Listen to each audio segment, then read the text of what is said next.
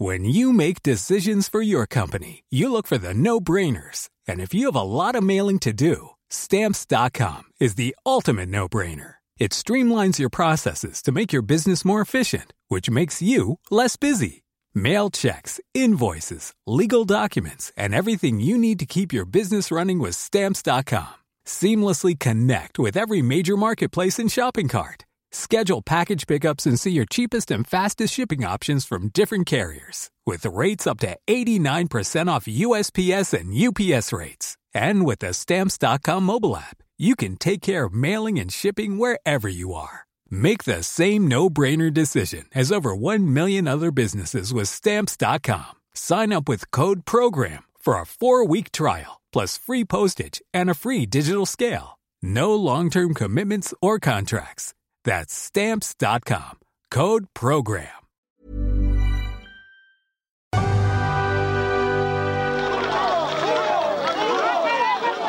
Vengo una vez más a Tijuana, una vez más al encuentro con los nuestros. En esta contienda democrática, mi propósito es encabezar un gobierno que esté cerca de la gente. Quiero ser presidente de México para estar cerca de las colonias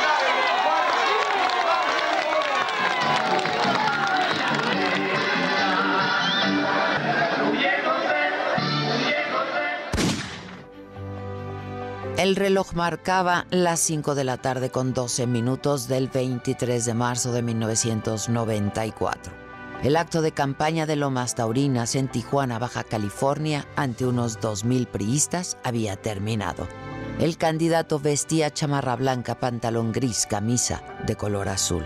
Sonreía mientras caminaba rumbo a su vehículo entre la multitud que lo rodeaba, lo empujaba, lo abrazaba y lo saludaba de mano. Le aplaudía o le entregaba algunas hojas.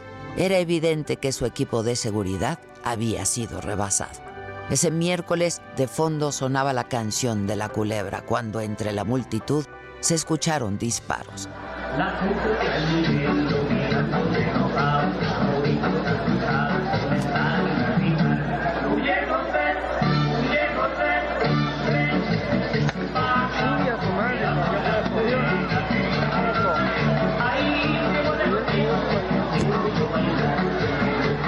Las porras y los aplausos cambiaron por gritos de terror. La gente corría. El candidato del PRI a la presidencia de la República, Luis Donaldo Colosio, de 44 años, estaba herido, herido de muerte. Alguien le había disparado. Dos impactos, uno en el abdomen, otro en la cabeza, que lo mató. El candidato se desploma en los siguientes minutos solo hay desorden, caos, confusión total. Sus asistentes logran cargarlo y desvanecido lo recuestan en la parte trasera de su camioneta de campaña. Con las puertas abiertas arrancan rumbo al Hospital General de Tijuana y en el camino lo suben a una ambulancia que estaba en el lugar del mitin y que iba detrás de ellos. Llegó al hospital 10 minutos después del atentado. Un agresor solitario, dijeron las autoridades, Mario Aburto Martínez, de 23 años, que inmediatamente fue detenido entre la ira de la gente que intentaba lincharlo. Lo entregaron a policías federales que para entonces ya habían llegado a Lomas Taurinas.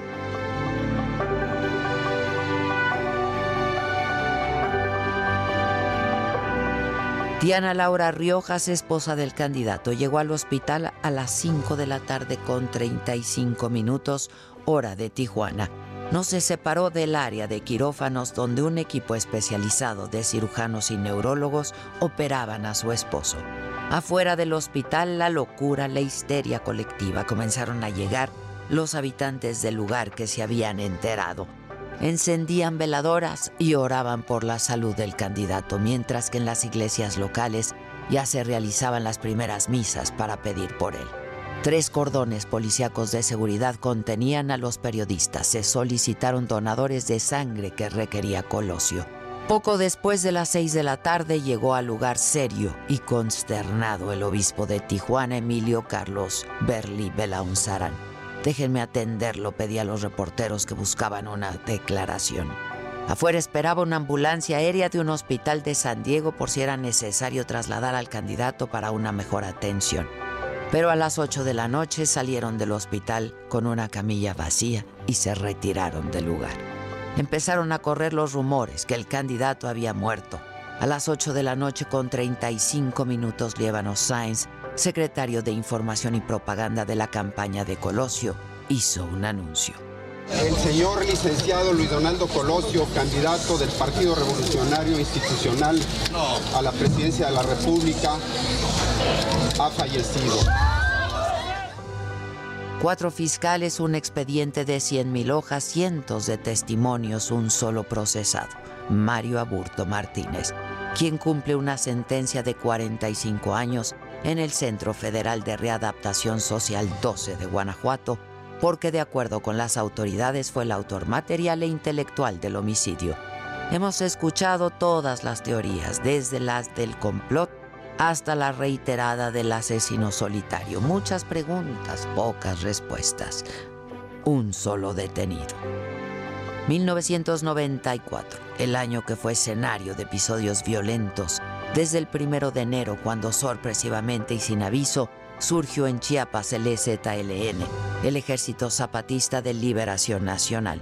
En septiembre el asesinato de José Francisco Ruiz Macié, excuñado del presidente Carlos Salinas de Gortari y secretario general del PRI.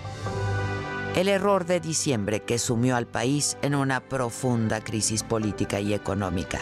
El magnicidio de Luis Donaldo Colosio en 1994 cambió a México y lo sumió en una espiral de violencia que dura hasta el día de hoy, 28 años después. Yo veo un México con hambre y con sed de justicia, un México de gente agraviada, de gente agraviada por las distorsiones que imponen a la ley quienes deberían de servirla de mujeres y hombres afligidos por abuso de las autoridades o por la arrogancia de las oficinas gubernamentales, con firmeza, convicción y plena confianza, declaro, quiero ser presidente de México para encabezar esta nueva etapa de cambio en México.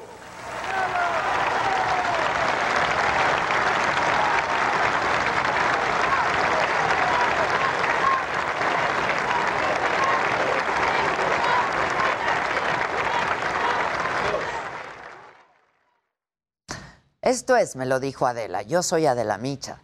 Y ya comenzamos.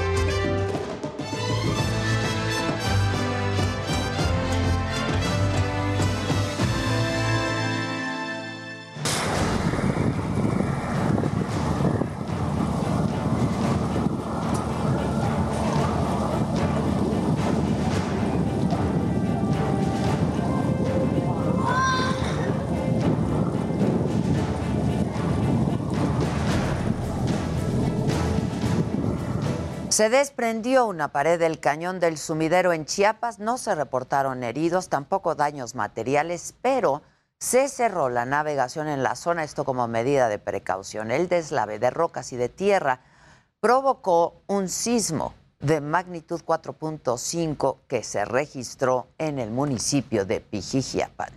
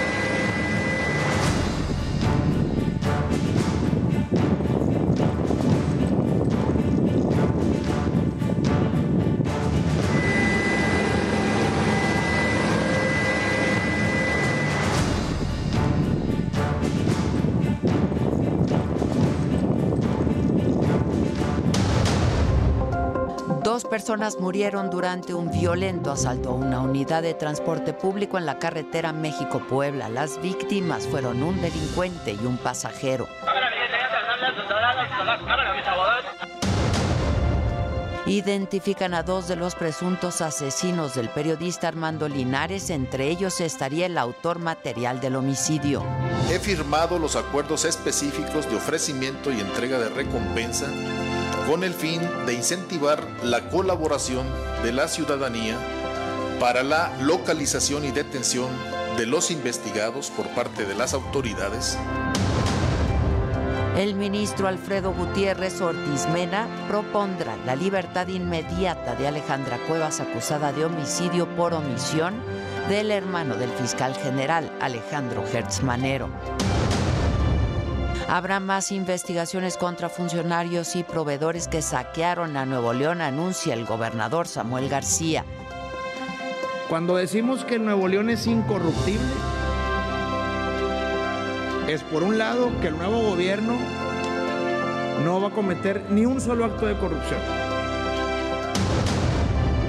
Polémica entre Nuevo León y San Luis Potosí por el agua. El gobernador potosino Ricardo Gallardo asegura que no va a permitir que se lleven el agua de su estado como lo pretende Samuel García. Nosotros no tenemos agua, imagínense. Y hoy se trabajó muy fuerte con los ejidatarios para que en Semana Santa tuviéramos las cascadas con agua y los parajes que cumplieran las expectativas del turismo. Día 28 de la guerra, el ejército de Rusia detiene a civiles que usaban un corredor humanitario para salir de la ciudad de Mariupol, en Ucrania. 100.000 más permanecen escondidos. Rusia usaría armas nucleares en caso de una amenaza existencial, dice el vocero de Putin. Hola, ¿qué tal? Muy buenos días. Los saludo con mucho gusto hoy que es miércoles, es 23 de marzo y estas son hoy las noticias. Otro asalto violento a una unidad de transporte público, esto en la carretera México-Puebla, pero esta vez los pasajeros enfrentaron a los ladrones para tratar de evitar el robo. Sin embargo, el saldo es de dos muertos, un detenido, un asaltante que se escapó. La información es de Raúl Rea.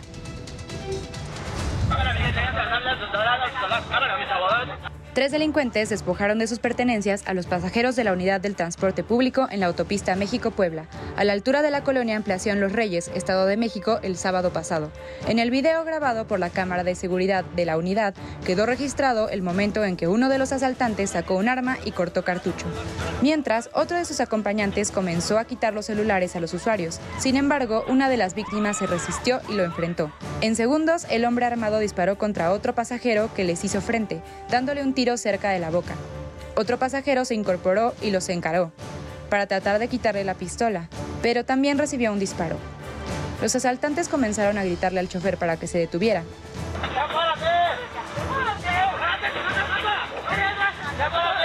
Como no les hizo caso, el primero de ellos saltó. Luego, los otros dos asaltantes. La Fiscalía de Justicia del Estado de México confirmó que uno de los ladrones murió por los golpes al arrojarse a la vía. Otro resultó lesionado y recibe atención médica en calidad de detenido y el tercero escapó. Mientras que dos de las víctimas fueron trasladadas a un hospital donde una de ellas falleció. La fiscalía investiga el hecho como un robo con la agravante de causar la muerte y busca al otro implicado. Con información de Raúl Rea para Me lo dijo Adela, Giselle Zamorano.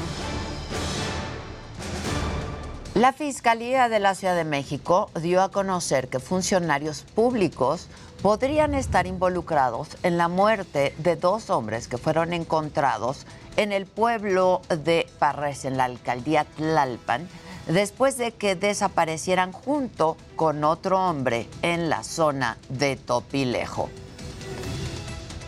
Es importante señalar que esta fiscalía ha contemplado líneas de investigación que podrían apuntar a la posible participación tanto de servidores públicos como de personas civiles en los hechos.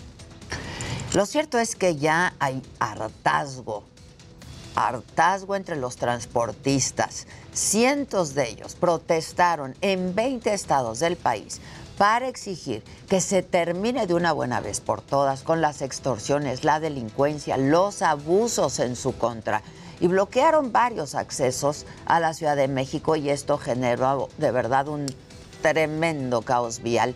Y el reporte es de mi compañero Israel Lorenzana con camiones atravesados y bloqueando los principales accesos carreteros a la Ciudad de México, fue como integrantes de la Alianza Mexicana de Organizaciones de Transportistas AMOTAC pidieron mayor seguridad en las autopistas ante la delincuencia. Desde muy temprana hora, los camioneros se reunieron en la México Pachuca, la Vía Morelos, la Calzada Ignacio Zaragoza, la México Toluca su intención era no permitir el paso de los automovilistas hasta no entablar conversación con las autoridades federales. Su principal inconformidad es la poca seguridad en autopistas como la México-Puebla, la México-Querétaro, además demandaron un alto a los abusos y extorsiones de la que según ellos son víctimas, así como la reducción de los costos de las autopistas. Es número uno la inseguridad en carreteras, dos la Secretaría de Hacienda y tres grúas y corralones. Cuatro, que es que estamos solicitando el reemplacamiento para los autobuses por año, por año modelo eh, de pasaje y turismo. En la autopista México-Pachuca se atravesaron alrededor de 40 camiones. En la calzada Ignacio Zaragoza se estacionaron 12 camiones. Todos amenazaron con avanzar hacia el centro de la ciudad. Las protestas provocaron caos vial, pues los transportistas amagaron con realizar una movilización hacia la Ciudad de México. Las autoridades de la Secretaría de Seguridad Ciudadana montaron un operativo para impedir que siguieran avanzando y generar más tráfico. Ofrecen mesas de trabajo, pero realmente no se comprometen a nada. Eh, viajaremos a, bueno, nos trasladaremos al Zócalo Capitalino a pedirle al señor presidente, como dice la manta, eh, su apoyo. Solo dos camiones lograron llegar al Zócalo Capitalino. Ahí buscaron un diálogo con representantes federales. Amenazaron que de no tener respuestas favorables continuarán con manifestaciones en los próximos días. Para Me lo dijo Adela, Israel Lorenzana, Heraldo Televisión. En otros asuntos, el Aeropuerto Internacional Felipe Ángeles no está terminado todavía, tiene partes pues en obra negra, otras en obra gris, así lo dijo la senadora del PAN, Kenia López, después de que recorrió la terminal ayer. Dijo además que no cuenta con la certificación internacional, por lo que aseguró que la obra es un elefante blanco. 22 de marzo. Ayer vino el presidente de la República a decir que había cumplido su misión. Esto, esto no es una misión cumplida, presidente. Esto es un aeropuerto que está sin terminar. En otros temas, alumnos del Centro de Investigación y Docencia Económicas, el CIDE, protestaron afuera del CONACIT mientras su directora María Elena Álvarez Bulla encabezaba un evento público. Luego se dio un encuentro bastante ríspido. Este reporte lo tiene Amado Azueta. A cinco meses de iniciado el conflicto entre el CIDE y CONACIT, se alcanzó un inesperado diálogo, pero que concluyó muy rápido. ¡La cesia no es tuya! ¡Cesia no es tuya! Ojalá y y respetaran la conferencia de prensa. Le voy a pedir a quienes está atendiendo, a los colegas del CIDE, que, que atiendan, que atiendan sus, sus demandas y que les pidan respeto a esta conferencia de prensa. La directora del CONACIT presentaba el ecosistema nacional informático del lago de Texcoco. Bueno, entonces, les decía hoy, hoy se anunció en la conferencia mañanera, voy a, este... Es, una pena que estos eh, siete estudiantes que están acá afuera pues procedan de una manera tan antidemocrática, tan poco respetuosa. Un grupo de estudiantes se presentó en las instalaciones donde se llevaba a cabo la conferencia de prensa. La protesta fue para recordar que el viernes pasado se venció el plazo que el juez otorgó a CONACID para entregar el acta de la designación de José Romero Tellaeche como director del CIDE. Luego de varios intentos de retomar la conferencia en medio de las protestas, se abrió la puerta al diálogo dejarlos que entren con mucho gusto y al final de este evento, con mucho gusto, yo personalmente puedo escuchar las demandas de estos siete estudiantes. Fue necesaria la intervención del Frente de Pueblos en Defensa de la Tierra para que los estudiantes guardaran silencio y se desarrollara el evento. Una vez terminada la conferencia, la directora del CONACIT aclaró que no está en sus manos resolver la exigencia de los alumnos. Depende ahora de la Dirección General del CIDE en la sesión en la que justamente se aprobó el que se diera curso a la protocolización del, del acta, pues depende que esta se lleve a cabo. Eh, esto está en manos actualmente del director, director general del CIDE. Al final los estudiantes del CIDE se quedaron con su reclamo. Para me lo dijo Adela, Amado Azueta, Heraldo Televisión. En Michoacán identificaron a dos hombres que estarían implicados en el asesinato del periodista Armando Linares. La Fiscalía del Estado informó que uno de ellos sería el autor material del homicidio ocurrido el 15 de marzo en Zitácuaro. Además, no se descarta la participación de más personas en el asesinato del director del portal Monitor Michoacán. He firmado los acuerdos específicos de ofrecimiento y entrega de recompensa con el fin de incentivar la colaboración de la ciudadanía para la localización y detención de los investigados por parte de las autoridades de nombres Carlos Gerardo Sánchez Mendoza y Magdiel Urbina Chimal. El fiscal de Michoacán, Adrián López Solís, aseguró que van a buscar por todo el país a los demás sospechosos por el asesinato de Armando Linares e incluso dijo pedirán ayuda de la Interpol. Estamos solicitando de manera oficial la colaboración de las autoridades homólogas en el país para la difusión de la cédula y se hará lo propio ante la Dirección General de Asuntos Policiales Nacionales e Interpol para la emisión de la ficha roja con el fin de la búsqueda, localización y detención de estos sujetos. Y en Nuevo León, un juzgado admitió a trámite un amparo en favor del exgobernador de Nuevo León, de Jaime Rodríguez Calderón, por lo que podría salir de la cárcel. En tanto, el actual gobernador Samuel García dijo que habrá más investigaciones contra exsecretarios y proveedores que saquearon el Estado. Por supuesto que van a estar viendo mucho más carpetas. Cuando decimos que Nuevo León es incorruptible, es por un lado que el nuevo gobierno no va a cometer ni un solo acto de corrupción, pero también, y que la gente lo crea en serio, es castigar a los que robaron.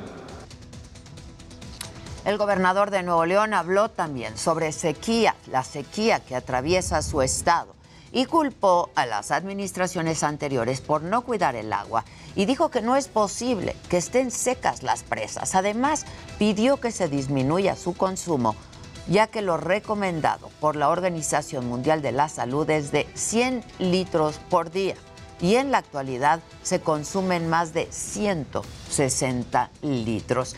Y quien también habló sobre este tema fue el gobernador de San Luis Potosí, Ricardo Gallardo. Aseguró que no va a permitir que se lleven agua de su estado, como lo pretende hacer el gobierno de Nuevo León mediante un proyecto llamado Monterrey 6. Dijo que no va a permitir un ecocidio. Nosotros no tenemos agua, imagínense. Y hoy se trabajó muy fuerte con los ejidatarios para que en Semana Santa tuviéramos las cascadas con agua y los parajes que cumplieran las expectativas del turismo. Eh, lo que ellos quieren hacer es un ecocidio y no lo, vamos, no lo van a lograr. Así yo vaya y me atraviese y me amarre a las máquinas y yo sé que muchos me van a seguir, no se van a llevar el agua de San Luis Potosí. Y en Morelos se reanudan hoy los trabajos para sofocar el incendio en el Cerro del Teposteco en Tepoztlán. Según las autoridades del estado han controlado ya el 20% del fuego. Se suspendieron clases en las escuelas pues las más cercanas a la zona del incendio, hay un detenido por su presunta responsabilidad al prender una fogata. En contraste, en Estados Unidos, ahí se reportaron 20 tornados en Texas y en Oklahoma. Murió una persona, más de 25 personas resultaron heridas por estos fenómenos meteorológicos. Los daños materiales se estiman en varios millones de dólares. Vamos ahora a otros temas. Los 77 influencers que hicieron publicaciones en favor del Partido Verde, ¿se acuerdan? Durante las elecciones del año pasado.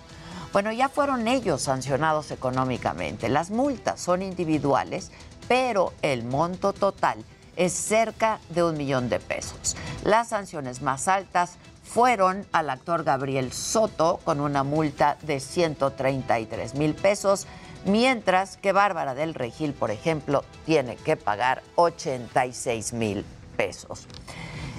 Y ayer el ministro de la Suprema Corte de Justicia, Alfredo Gutiérrez Ortiz Mena, va a proponer conceder un amparo a Laura Morán y Alejandra Cuevas para cancelar los procesos iniciados en su contra por la muerte por omisión del hermano del fiscal general de Alejandro Gersmaner va a ordenar además la inmediata libertad de Alejandra Cuevas. Estos proyectos que se hicieron públicos ayer van a ser votados el próximo lunes.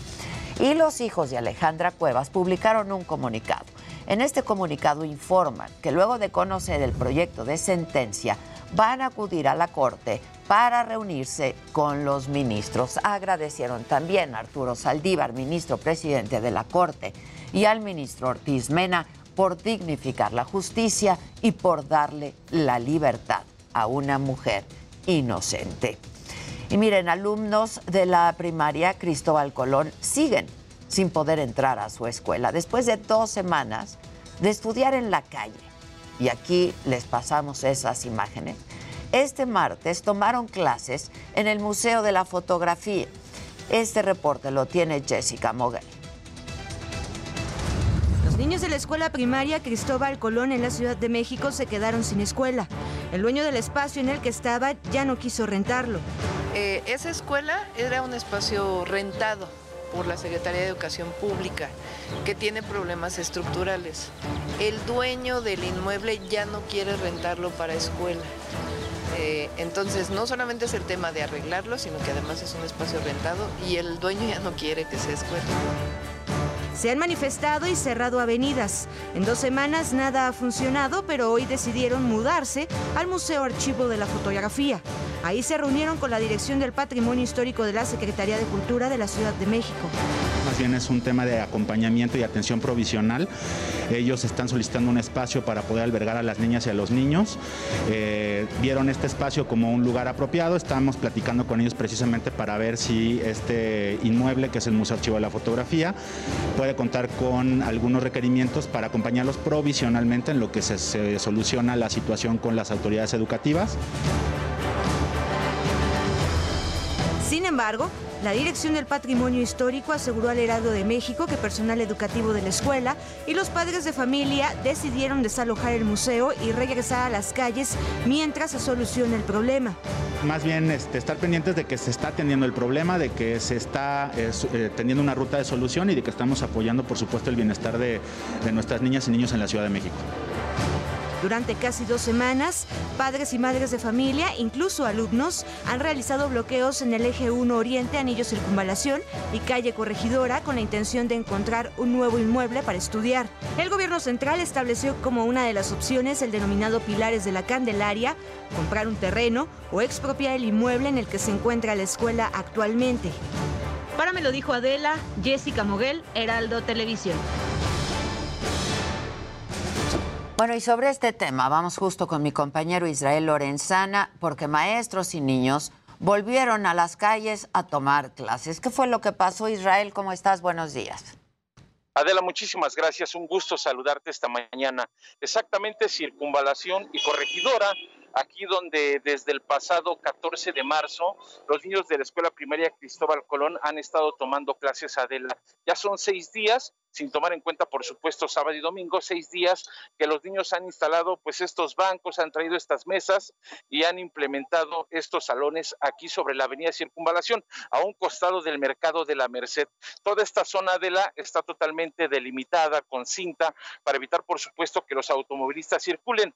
Las clases empezaron a las 8.30 del día de hoy, Adela, y bueno, pues los docentes y los padres de familia han estado apoyando a los niños, dándoles clase y por supuesto también están en espera de tener un acercamiento con las autoridades. Adela, nosotros por supuesto fuimos el primer medio en dar a conocer esta situación que se registra aquí en la zona de la Merced, en la que pues los niños de la primaria Cristóbal Colón fueron prácticamente retirados, los sacaron de la escuela porque el dueño está pidiendo pues que le entreguen este predio, un predio que ya tenía más de 30 años con la escuela, es una escuela primaria que alberga pues aproximadamente 100 niños y esto por supuesto ha afectado de manera considerable pues a los niños porque ahora están tomando clases en la calle. Ahorita no hay mucho problema de la porque les está dando la sombra, como puedes observar en las imágenes del Heraldo Televisión les da la sombra perfectamente, pero ya en las próximas horas comienza a caer el sol de lleno y pues les afecta. Ha habido necesidad hasta de instalar algunas lonas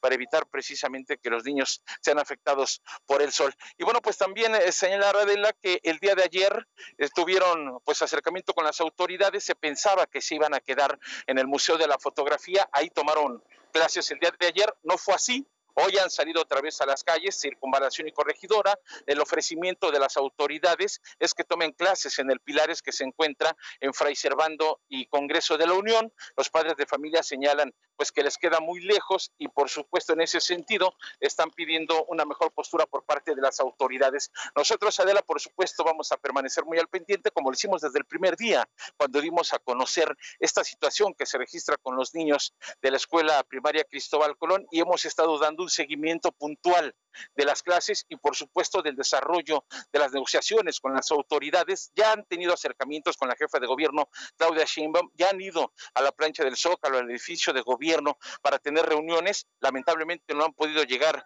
a un acuerdo favorable. Lo que sí hay que señalar es que, bueno, pues la disposición de las dos partes está. Lamentablemente no han podido llegar a un acuerdo y quienes están pagando los platos rotos, Adela, son estos chiquitos que observas de fondo, quienes están pues hay que decirlo, muy contentos tomando clases. Hace unos minutos llevaron a cabo algunas actividades deportivas aquí en el cruce de circunvalación y corregidora. Están resguardados por elementos policíacos, pero aún así, por supuesto, es muy incómodo estar tomando clases al aire libre. Pues Adela, es la información que yo te tengo. Pues, ¿Cómo no? Ahí en la calle. ¿Cuándo lo reportamos por primera vez? Israel. Fue el 14, 14 de marzo, adelante. 14 de marzo. Exactamente, hace ocho días. Hay que, hay que descontar sábado y domingo, que no tienen clases. Llevan seis días tomando clases aquí en las calles, exactamente aquí en Circunvalación. En todo momento hay elementos policíacos resguardando, pero por supuesto que es muy molesto. Ahora, la jefa de gobierno había dicho que ya este, había tomado cartas en el asunto, ¿no? Así es, Adela. De hecho, se acercaron, tuvieron acercamientos con ella, reuniones allá en el edificio de gobierno. Ellos están pidiendo un lugar que está aquí en la calle de Manzanares. Les queda muy cerca para poder tomar clases, el gobierno no ha podido darles una respuesta en ese sentido, les ofrecen un Pilares que está en Congreso de la Unión y Fray Servando para que tomen clases, pero por supuesto les queda muy lejos, estamos hablando, Adela, de aproximadamente 10 o 15 minutos en algún vehículo, hasta más de media hora caminando. Así que imagínate cómo se complican las cosas. Pues sí, pues cómo no. Te agradezco mucho, gracias Israel, estamos en contacto. Gracias. El canciller Marcelo Ebrard inició una gira por Medio Oriente y por la India. El objetivo es atraer inversiones al país, fortalecer el sistema de salud frente a la posible aparición de nuevos virus y afinar las relaciones diplomáticas en la región.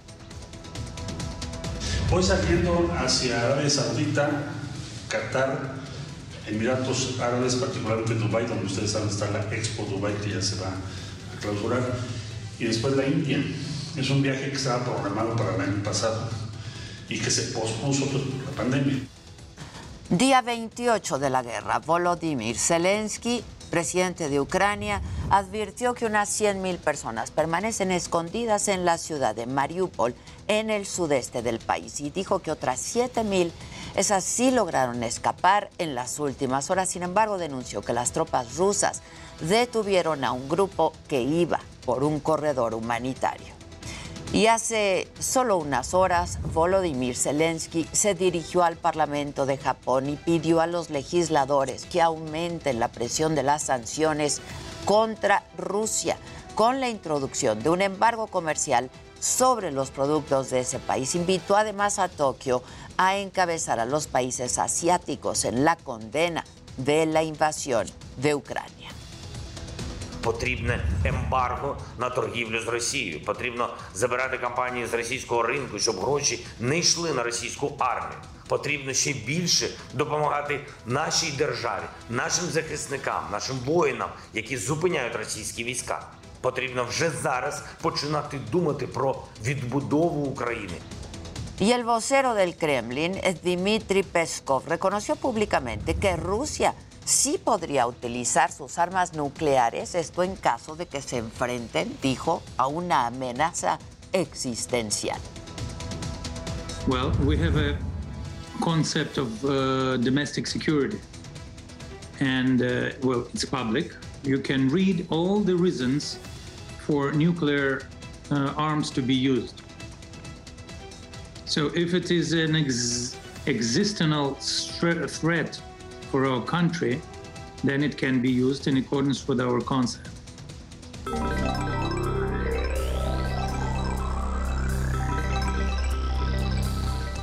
Muy buenos días y bueno, la tarde de ayer todos los servicios de Google y las plataformas que dependen de ellos sufrieron caídas en México. Aplicaciones como YouTube y Gmail estuvieron fuera de servicio, varios lloramos. Y bueno, el sistema de alerta sísmica mexicano SASMEC informó que trabaja en un proyecto para que la alerta sísmica suene en teléfonos sin conexión a internet, algo que ya se está implementando en Japón. Y bueno, algo que se esperaba pero que sigue doliendo. The Wall Street Journal demostró que conectarte a redes 5G hace que la batería de tu iPhone dure mucho menos en comparación con redes 4G.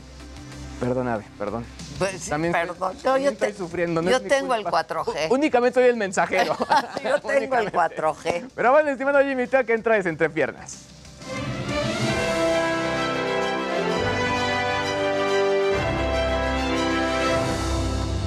Días, gente querida. Bueno, pues el día de ayer, en el marco del Día Mundial del Agua, varias celebridades como Eugenio Derbez, Kate del Castillo, Bárbara Mori y Raúl Albarrán se unieron para publicar un mensaje en redes sociales en contra del cambio de ruta de la construcción del tren Maya. La campaña se llama Sélvame del tren y aquí les mostraré todo lo que dijeron porque además ya contestó el presidente Andrés Manuel López Obrador. Y bueno, además, el actor Pascasio López, conocido por aparecer en la serie Guerra de Vecinos, fue vinculado a proceso por el delito de violación en contra de la actriz Sara Nichols. Pascasio ya había sido acusado de violentar a varias mujeres como Vanessa Bauche, Ivonne Montero y Verónica Toussaint, y aquí lo estaremos comentando. Y bueno, yo platiqué con Pablo Schreiber, protagonista de la nueva serie de Halo que estrena mañana en Paramount Plus, y aquí les estaré mostrando todo lo que me dijo, porque la verdad es que se ve que va a estar muy buena. Y ahora, bueno, vamos. ¿Dónde estás, Casarín? Vamos ¿De con portero Casarín, el deportero, anda? comprando chilaquiles. Vamos a ver qué tiene que decir Casarín. Pues mira, yo cumpliendo lo que prometí. La salsa verde. Ya sabían que iba a venir. Entonces ahí está la salsa verde, la salsa roja. Aquí está Paulina que nos está platicando qué hay. Eh, Ade, pues, ¿qué vas a, a pedir? ¿Ya tienes la comanda? Ahí están los chilaquiles. No, no me han dicho, mira. Chilaquiles de carne, de chicharrón, de frijol, de pollo, de queso.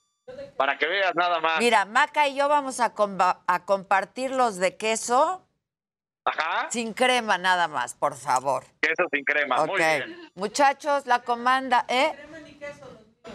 ¿Cómo? ¿No los quieres de queso? quesito encima. Ah, por eso, por eso. Ya. Oye, pero no me dijiste que querías de chicharrón. Bueno, también los probamos. También. ¿Quién más? ¿Quién más? Comanda. De chicharrón, por favor. Traiga surtido, pero ya aquí. Ok, que traiga su... Voy a aprovechar. A ver. Y rapidísimo, tú que me preguntabas cómo se hacían. Ok. este, esto del chilaquil relleno. Pues ya, si estamos en la de reportero, le hacemos completo. Órale. Y, y mira, ahí está la masa. La van haciendo. Se prepara el, el- pues la tortillita y luego ya la rellenan. Ok. Termina siendo hasta acá. ¿Y luego bien fritas o qué? Exacto, mira, ahí está. Ah, ahí está la freidora. Hijo. Harta, harta grasa, harta grasa. Harta grasa, harta frijol, harto chicharrón y de todo. Para, hay que decirle al presidente, hoy habló de las bondades del maíz, de las bondades del frijol, de las bondades del chile. Vamos a mandarle unos al presidente. Mira, ahí van a hacer cómo se dobla, cómo se hace justamente un chilaquil. O sea, son como quecas, pues. Exacto. Ah. Pero, mira, sí termina en tamañito de chilaquil, chiquitito. A ver, quiero ver el chile. Tengo una pregunta. ¿Y en vez de fritas, las pueden hacer asadas? que si en vez de fritas las pueden hacer ahogadas. Pues sería una muy buena idea, ¿eh? Incluso tenemos torta de chilaquil relleno. Ahí está, mana, porque asados, entonces resulta que hasta son light. No, chilaquiles light, mana. Bueno, yo quiero de la salsa más, más picante, ¿eh? La salsa más picante es la roja de habanero, que está hecha a base de habanero. Mi mero mole, comadre. Esos meros quiero yo. No, y está buenísima, la verdad es. Ya estás. Entonces no podemos compartir Maca y yo, ¿eh? Yo comparto contigo, mi Alex. Ya estás. Pues ya vente, chinga, chinga, chinga, chinga. Ya vas, órale. Sale Casarín. Y en chinga, chinga, chinga, chinga vamos a hacer una pausa y regresamos con los detalles de espectáculos, tecnología. Tendremos deportes con todo y chilaquil una vez que llegue. Y lo macabrón, por supuesto. No se vayan,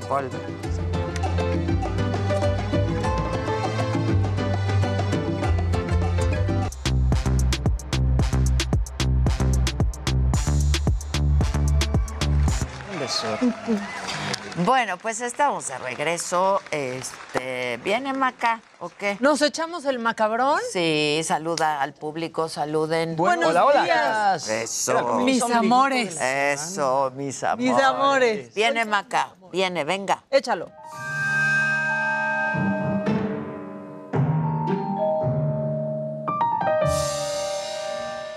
Miércoles, fue semana corta y como que ya se siente el fin de semana porque ¿qué es hoy, Jimmy? Ombliguito de la semana, Ombliguito. señoras y Y este gatito lo sin pelusa. sabe. Con pelusa. Con pelusa, sí, ha estado con pelusa, ¿no? Con pelucita. Pelucita que huele a loción. Exacto, Porque claro. Peludito y lo pelucita huele a loción. Pelucita que huele a loción. Peluchoso. Así, así estamos todos preparándonos para el fin.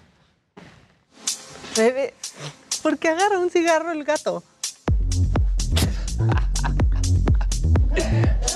Agarró su cigarrito. Gisela, ¿me escuchas? ¿Me imprimes lo que te pedí? Gracias. Va amarrando, va amarrando la semana. Qué bonito, con su cigarrito y todo. y la musiquita. ¿Y tú que eres la chiquita de tu casa? Vas a saber, todos los que somos los chiquitos de nuestras casas, vamos a identificarnos con este video, porque esto quiere decir, esto es ser una hermana menor. Vean. Buleada. No, ve. Ay, no. Ya casi lloro. Ay. No, no, no.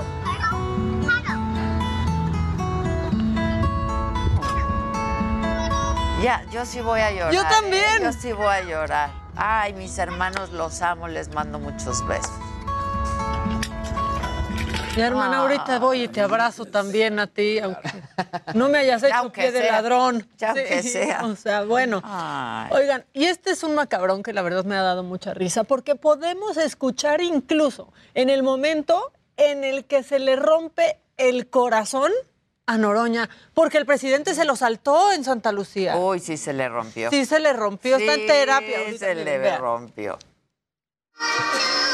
Ahí va el presidente, saludando. Ahí está Noroña. ¡Hijo! ¡Lo saltó!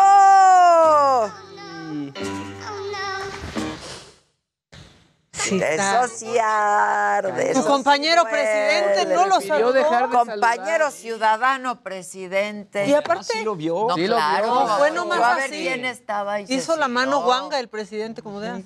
Sí, ahora sí aplicó saludo presidencial Sí. y, y vámonos. No, fue como un órale a la. ¿No? Así, Sí, órale, clarita a la. Exacto, exacto. Bueno, este, ¿creen que esta persona tiene el casco mal puesto? Es que la seguridad es muy importante cuando te subes a una moto. No, al revés lo trae. No, Samaritano le dice. Lo tiene al revés. ¿Qué pensaba? Que iba como No está caperucita. entendiendo. Así Lo está entendiendo. Como caperucita Ya roja. entendió. Está increíble. Está buenísimo. Esa es la Sí. solidaridad. Exacto, ¿no? Ayudar al prójimo. Muy Oigan, bien. La que sigue Uno más. acabó. Es Bien. que creo que este hombre, o sea, por lo menos uno, por fin maduró, se cayó del árbol. Véanlo. Ya de Maduro, ya de Maduro. Pues, se pues cayó. ojalá. ¿Será que ya maduró? ¿O qué No. estaba haciendo ahí otra vez, por favor? ¡Ah, ¡No! Ya está como el aguacate bueno para hoy, listo para comer. ¡Ay! Hombre. Se dio Sí, duro. claro que Ya maduró y se ya cayó. maduró. Sí, bueno, por fin pusimos aquí un hombre que ya maduró. Maduro y maduro. Muy bien, el que sigue, por favor. La que sigue, por favor.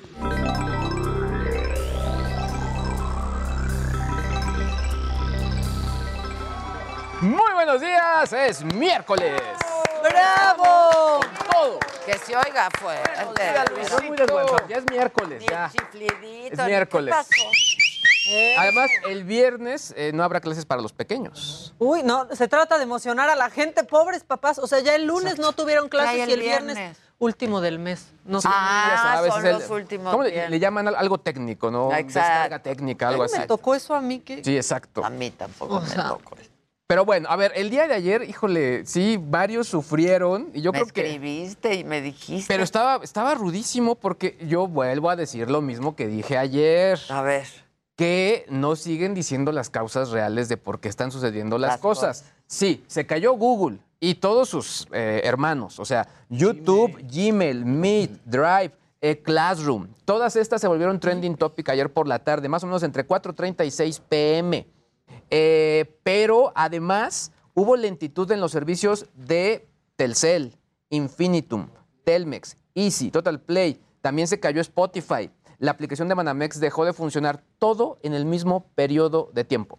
Todo al mismo Un tiempo. apocalipsis tecnológico. ya, ya ni se reporta la de Banamex, que siempre, siempre está caída. sí, sí, sí. Claro, o sea, siempre raro aparece es que se reporta cuando Pero, eh, a mí me, sí me- realmente dije, bueno, pues ¿qué está pasando? Porque además son em- empresas que no es que sean como hermanas o, o dependan de algo. Claro, de ¿no? pronto tienen algún- muchas veces el mismo proveedor de algún servicio para hacer el backup de datos o algo por el estilo, pero ahora no se ha reportado nada. Sí dijo la gente de Google que únicamente el fallo fue en México y también en América Central.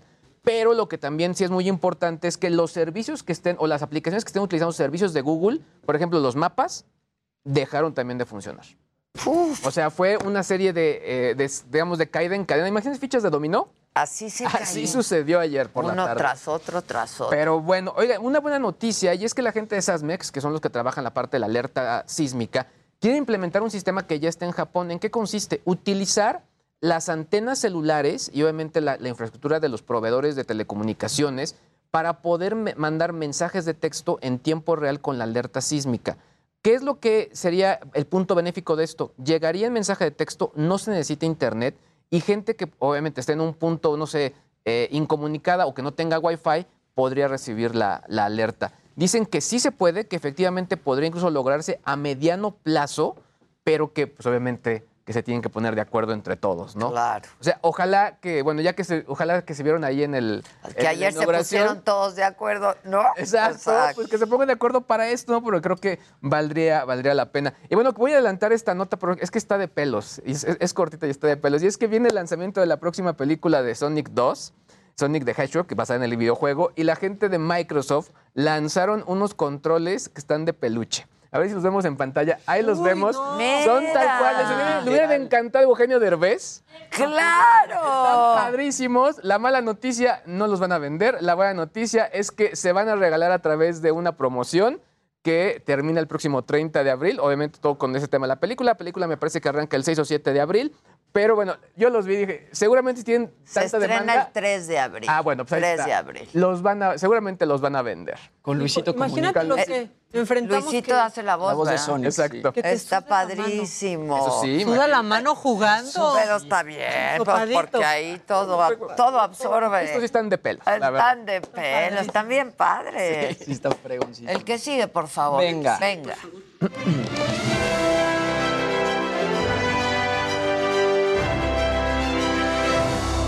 Muy buenos días, gente querida. Feliz ombliguito de la semana. Hola, mi querida. Hola. Hola, Maquita. Hola, mi Luis. Oigan, bueno, pues el día de ayer, justamente en, el, en medio del Día Mundial del Agua, decenas de artistas se unen a esta campaña Sélvame del Tren. Publican un video en redes sociales como protesta a la modificación del tramo 5 del Tren Maya, entre ellos Kate del Castillo, Eugenio Derbez, Natalia Lafourcade, Rubén Albarrán. Este, y bueno, Justamente hace un mes se anuncia la modificación de este tramo que va de Tulum a Cancún. Y bueno, no lo consultaron antes con la gente, ni tampoco hicieron estudios de impacto, así que todos estos artistas publican este Arturo, mensaje Arturo en redes Islas, que siempre Arturo Islas. está metidísimo en Bárbara esos temas, Mori, ¿no? sí. Porque hoy el presidente dijo, ¿y de cuándo a cuándo? Y, ¿no? ¿Cuándo se manifestaron por el aeropuerto acá? de Texcoco? O sea, entonces, digo, es gente que varios de Está ellos, al pendiente. yo sé que están muy involucrados con estos temas, ¿no? Los demás no sé, pero varios de ellos sí. Vamos a ver lo que dijeron. El tren Maya está destruyendo la selva, nuestro patrimonio natural. Ya se han talado cientos, miles de árboles y podrían ser millones más. Se están contaminando los ríos subterráneos y cenotes. Y cabe mencionar que en esa zona está el sistema de ríos subterráneos más largos de todo el planeta Tierra. Y se estima que se desarrollaron a lo largo de dos millones de años. No podemos destruirlos. Sería imposible recuperarlos. Le estamos quitando su casa a miles de especies nativas. Estamos quitándonos nuestra propia casa. No somos sus adversarios, somos mexicanos y queremos la vida para todos nosotros. No necesitamos un tren que no tenga evaluaciones ambientales, que no cumpla la ley. Mishkan Anton tu tren maya, tu me mishtan utzolotong mishpa, Sí necesitamos de nuestras selvas, sí necesitamos de nuestros ríos, de nuestros cenotes, del agua, de la vida. Presidente, no hay prisa. El tramo 5 pasará sobre ríos subterráneos, cuevas y cenotes, un ecosistema único y el más extenso en el mundo. Necesitamos proteger nuestro patrimonio nacional. Lo invitamos a que venga a recorrer la zona y que escuchemos a los expertos. No necesitamos un tren, necesitamos conservar nuestro territorio. Y queremos frenar el daño a la península. Si no es hoy, ¿cuándo lo vamos a hacer? La Riviera Maya nos los está pidiendo a gritos. Todos juntos por México. Salvemos la selva, salvemos el agua. Sí, no me gusta. Bueno, pues hay todo este grupo de artistas hablando sobre el Tren Maya. Lo que dice... Traes la respuesta del presidente. Sí, y lo que dice Rubén Albarrán, creo que por ahí va, no somos sus adversarios, somos mexicanos y queremos vida para todos. Sí, ¿no? claro. Ahí está el mensaje. Vamos a ver cómo fue que contestó López Obrador. Ahora es el tren Maya. Eh, convencen o contratan a artistas, a pseudoambientalistas, supuestamente preocupados por eh, la defensa del medio ambiente y empiezan una campaña contra del tren Maya. Primero, estamos sembrando como nunca árboles en toda la ruta del tren Maya. 200 mil hectáreas de árboles. Bueno, ahí la respuesta del presidente. Y en mejores temas, el día de mañana estrena en Paramount Plus la serie de Halo de este icónico videojuego que bueno, estrenó para Xbox hace 21 años. Eh, cuenta con la producción ejecutiva de Steven Spielberg y yo platiqué con Pablo Shriver, quien, bueno, él hace a Master Chief en esta serie, y además con Kiki Wolfkill, que ella es productora ejecutiva de 343 Industries y desarrolladora del videojuego. Vamos a ver qué fue lo que me contaron.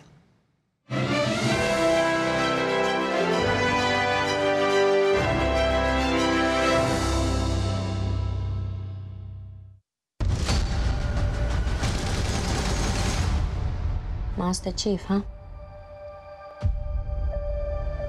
Bueno, pues yo estoy con Pablo Schraver, quien es Master Chief en la serie de Halo. Pablo, how's it going? Good. How you doing, Jimmy? I'm doing good. Welcome to Mexico. Pablo, tell me a little bit about Master Chief. Um, the first Halo video game came out 20 years ago. It's a long time. So, did you dive into the reading and uh, playing the video game so you were able to find out who Master Chief is? Yeah, I mean, obviously, one of the first things I wanted to do was immerse myself in in what has been established so far. It's more about creating an experience that you haven't had. And the difference of experience is, again, as I said, not playing as him, but watching him, right? And so what you're learning is who he is as a human being. Okay. Rather than as a hero or as a symbol, right?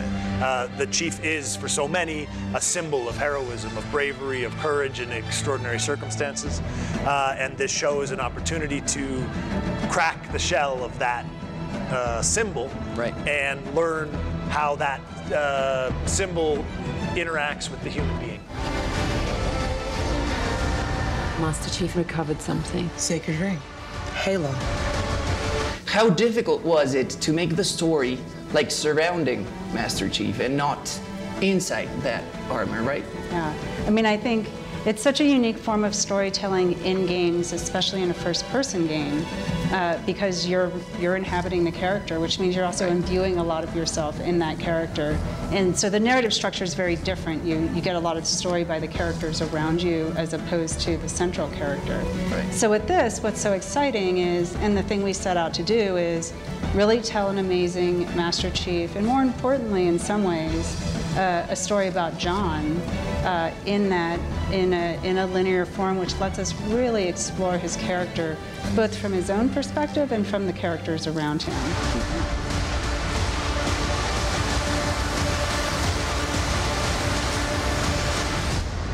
Find the Halo. Win the war.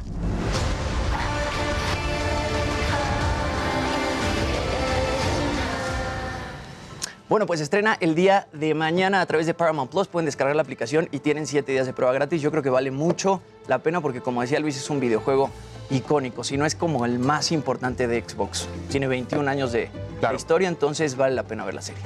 Pues sí. Bueno, vamos a hacer rapidísimo una pausa. Regresamos con mucho más esta mañana. ¿Quién me lo dijo, Adela? No se vayan. Hoy es miércoles también de Javi Derma. Uy, se va a bueno. Miércoles de Botox Ya Party. necesitas a lo Ya. mejor tantito, ¿eh? Bastante. ¿Qué me dices, Jerry?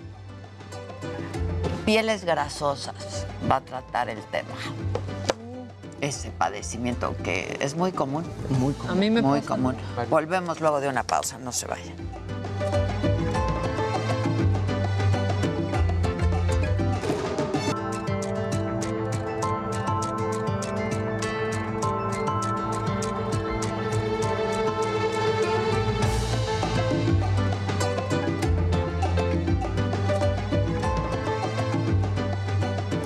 Las escuelas de tiempo completo formaban parte del ya de por sí endeble sistema de cuidados que estaba construyendo este país. Y este programa beneficiaba a 3.6 millones de niñas y de niños. Sin embargo, desapareció. Desapareció por un acuerdo publicado en el Diario Oficial de la Federación. Y ayer, cuando la secretaria de Educación, Delfina Gómez, tenía que rendir cuentas sobre este tema, pues simplemente dejó plantados a los diputados, no llegó. El programa ofrecía clases complementarias y alimento también a casi 4 millones de niños, de los cuales el 55% están por debajo de la línea de pobreza. De hecho, en el 2019, un informe del Fondo de Naciones Unidas para la Infancia reveló que para el 11% de los niños beneficiados, la comida que les daban en la escuela era el único alimento que probaban en el día. Bueno, eso, eso ya no existe. Lo borraron, quedó eliminado. Cuando se publicó el acuerdo con el que la SEP desapareció este programa, así se justificó su titular, Delfina Gómez. haciendo una valoración sobre todo de eh, tomar las necesidades que presentan las instituciones a través de las visitas que se han hecho. Realmente todavía faltan muchas escuelas para poder eh, mejorar las instalaciones eh, básicas, que es agua, que son cuestiones de aulas, eh, que son sanitarios, que eso era algo que se pedía y se reclamaba y era un reclamo justo de tenerlo bien en el momento de regreso a, a clases. Bueno, pues así como lo escuchamos, se optó por priorizar las condiciones de mejoramiento de infraestructura de las escuelas, esto a costa de un programa que paradójicamente, como lo dice el presidente, pone primero, o ponía primero, a los más pobres. Por su parte, el presidente dijo esto sobre la desaparición del programa de escuelas de tiempo completo. Ese programa, como otros, se manejaban con mucha intermediación, no eh, llegaban a todos, no llegaban a las comunidades más pobres. Y en algunos casos ni siquiera se aplicaba. Sin embargo, el presidente no dio evidencia sobre las irregularidades en la aplicación del, programa. Y en todo caso, si lo que se advertía era un mal manejo en los recursos, pues esto se debió revisar antes de eliminarlo por completo, ¿no? El programa. Como ocurrió también lo mismo con las instancias, las estancias infantiles. Lo cierto es que los niños no son las únicas víctimas de la desaparición de estas escuelas de tiempo completo, porque también lo son las madres o padres de familia, quienes ahora tienen que modificar sus propios horarios, quizá hasta tener que renunciar a un empleo, pues para invertir más tiempo en el trabajo de cuidados a sus hijos. Y es que quitar programas como este hace que las madres tengan menor margen de acción y abona la idea de que solamente las mujeres deben encargarse de la crianza y el cuidado de los hijos. Y lo que es a todas luces un estereotipo de género y por supuesto es también violencia. Pese a la decisión de la CEP, en algunos estados el programa va a continuar como es el caso de la Ciudad de México. Vamos a mantener las escuelas de tiempo completo en la ciudad. Estamos trabajando con, con recursos propios. Y también van a mantener este programa de escuelas de tiempo completo en Baja California, en Baja California Sur, en Chihuahua, en Colima, en el Estado de México también, Guanajuato, Guerrero, Michoacán, Nuevo León, Puebla, Querétaro, San Luis Potosí y Yucatán. Ayer, ayer se esperaba que la secretaria Delfina Gómez se reuniera con los diputados para explicar en realidad cuáles fueron estos motivos, sus motivos de la desaparición del programa, pero pidió que le dieran más tiempo, pero no hay nueva fecha para que se comparezca y comparezca ella en San Lázaro. Mientras, millones de niños y sus familias se quedan sin este programa, sin la comida, sin ese alimento, sin esas clases, pero con la misma pobreza y las mismas carencias. Yo soy Adela Micha. Continuamos. Dos personas murieron durante un violento asalto a una unidad de transporte público en la carretera México-Puebla. Las víctimas fueron un delincuente y un pasajero. Identifican a dos de los presuntos asesinos del periodista Armando Linares, entre ellos estaría el autor material del homicidio. He firmado los acuerdos específicos de ofrecimiento y entrega de recompensa con el fin de incentivar la colaboración de la ciudadanía para la localización y detención de los investigados por parte de las autoridades. El ministro Alfredo Gutiérrez Ortiz Mena propondrá la libertad inmediata de Alejandra Cuevas acusada de homicidio por omisión del hermano del fiscal general Alejandro Hertz Manero. Habrá más investigaciones contra funcionarios y proveedores que saquearon a Nuevo León, anuncia el gobernador Samuel García. Cuando decimos que Nuevo León es incorruptible, es por un lado que el nuevo gobierno no va a cometer ni un solo acto de corrupción. Polémica entre Nuevo León y San Luis Potosí por el agua. El gobernador potosino Ricardo Gallardo asegura que no va a permitir que se lleven el agua de su estado como lo pretende Samuel García. Nosotros no tenemos agua, imagínense. Y hoy se trabajó muy fuerte con los ejidatarios para que en Semana Santa tuviéramos las cascadas con agua y los parajes que cumplieran las expectativas del turismo. Día 28 de la guerra, el ejército de Rusia detiene a civiles que usaban un corredor humanitario para salir de la ciudad de Mariupol, en Ucrania. 100.000 más permanecen escondidos. Rusia usaría armas nucleares en caso de una amenaza existencial, dice el vocero de Putin. Bueno, y justo como informé más temprano, un ratito antes, ante el intento del gobierno de Nuevo León de llevar agua de la Huasteca Potosina a la zona metropolitana de Monterrey por la grave sequía que hay, el gobernador de San Luis Potosí, Ricardo Gallardo, y aquí pasamos su declaración, dijo que no lo va a permitir que se lleven agua de su estado. Y lo tengo en la línea telefónica o es por Zoom.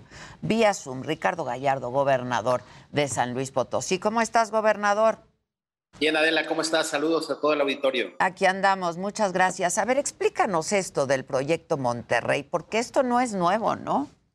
No, mira, Adela, bueno, te platico rápido. No es un proyecto eh, que sea ahorita eh, construido en este sexenio. La verdad es que el proyecto Monterrey tiene más de 12 eh, años que ya se había venido trabajando y cosechando por parte de los exgobernadores tanto de San Luis Potosí como de Nuevo León, que eran gobernadores del mismo partido y que con la finalidad de poder llevar agua, ayudarle a su colega a llevar agua a Nuevo León, bueno, pues firmaron un tratado que se llamaba el Tratado 6, donde efectivamente se trataba de llevar el agua de la Huasteca Potosina por un ducto hacia la zona metropolitana de Monterrey, Nuevo León.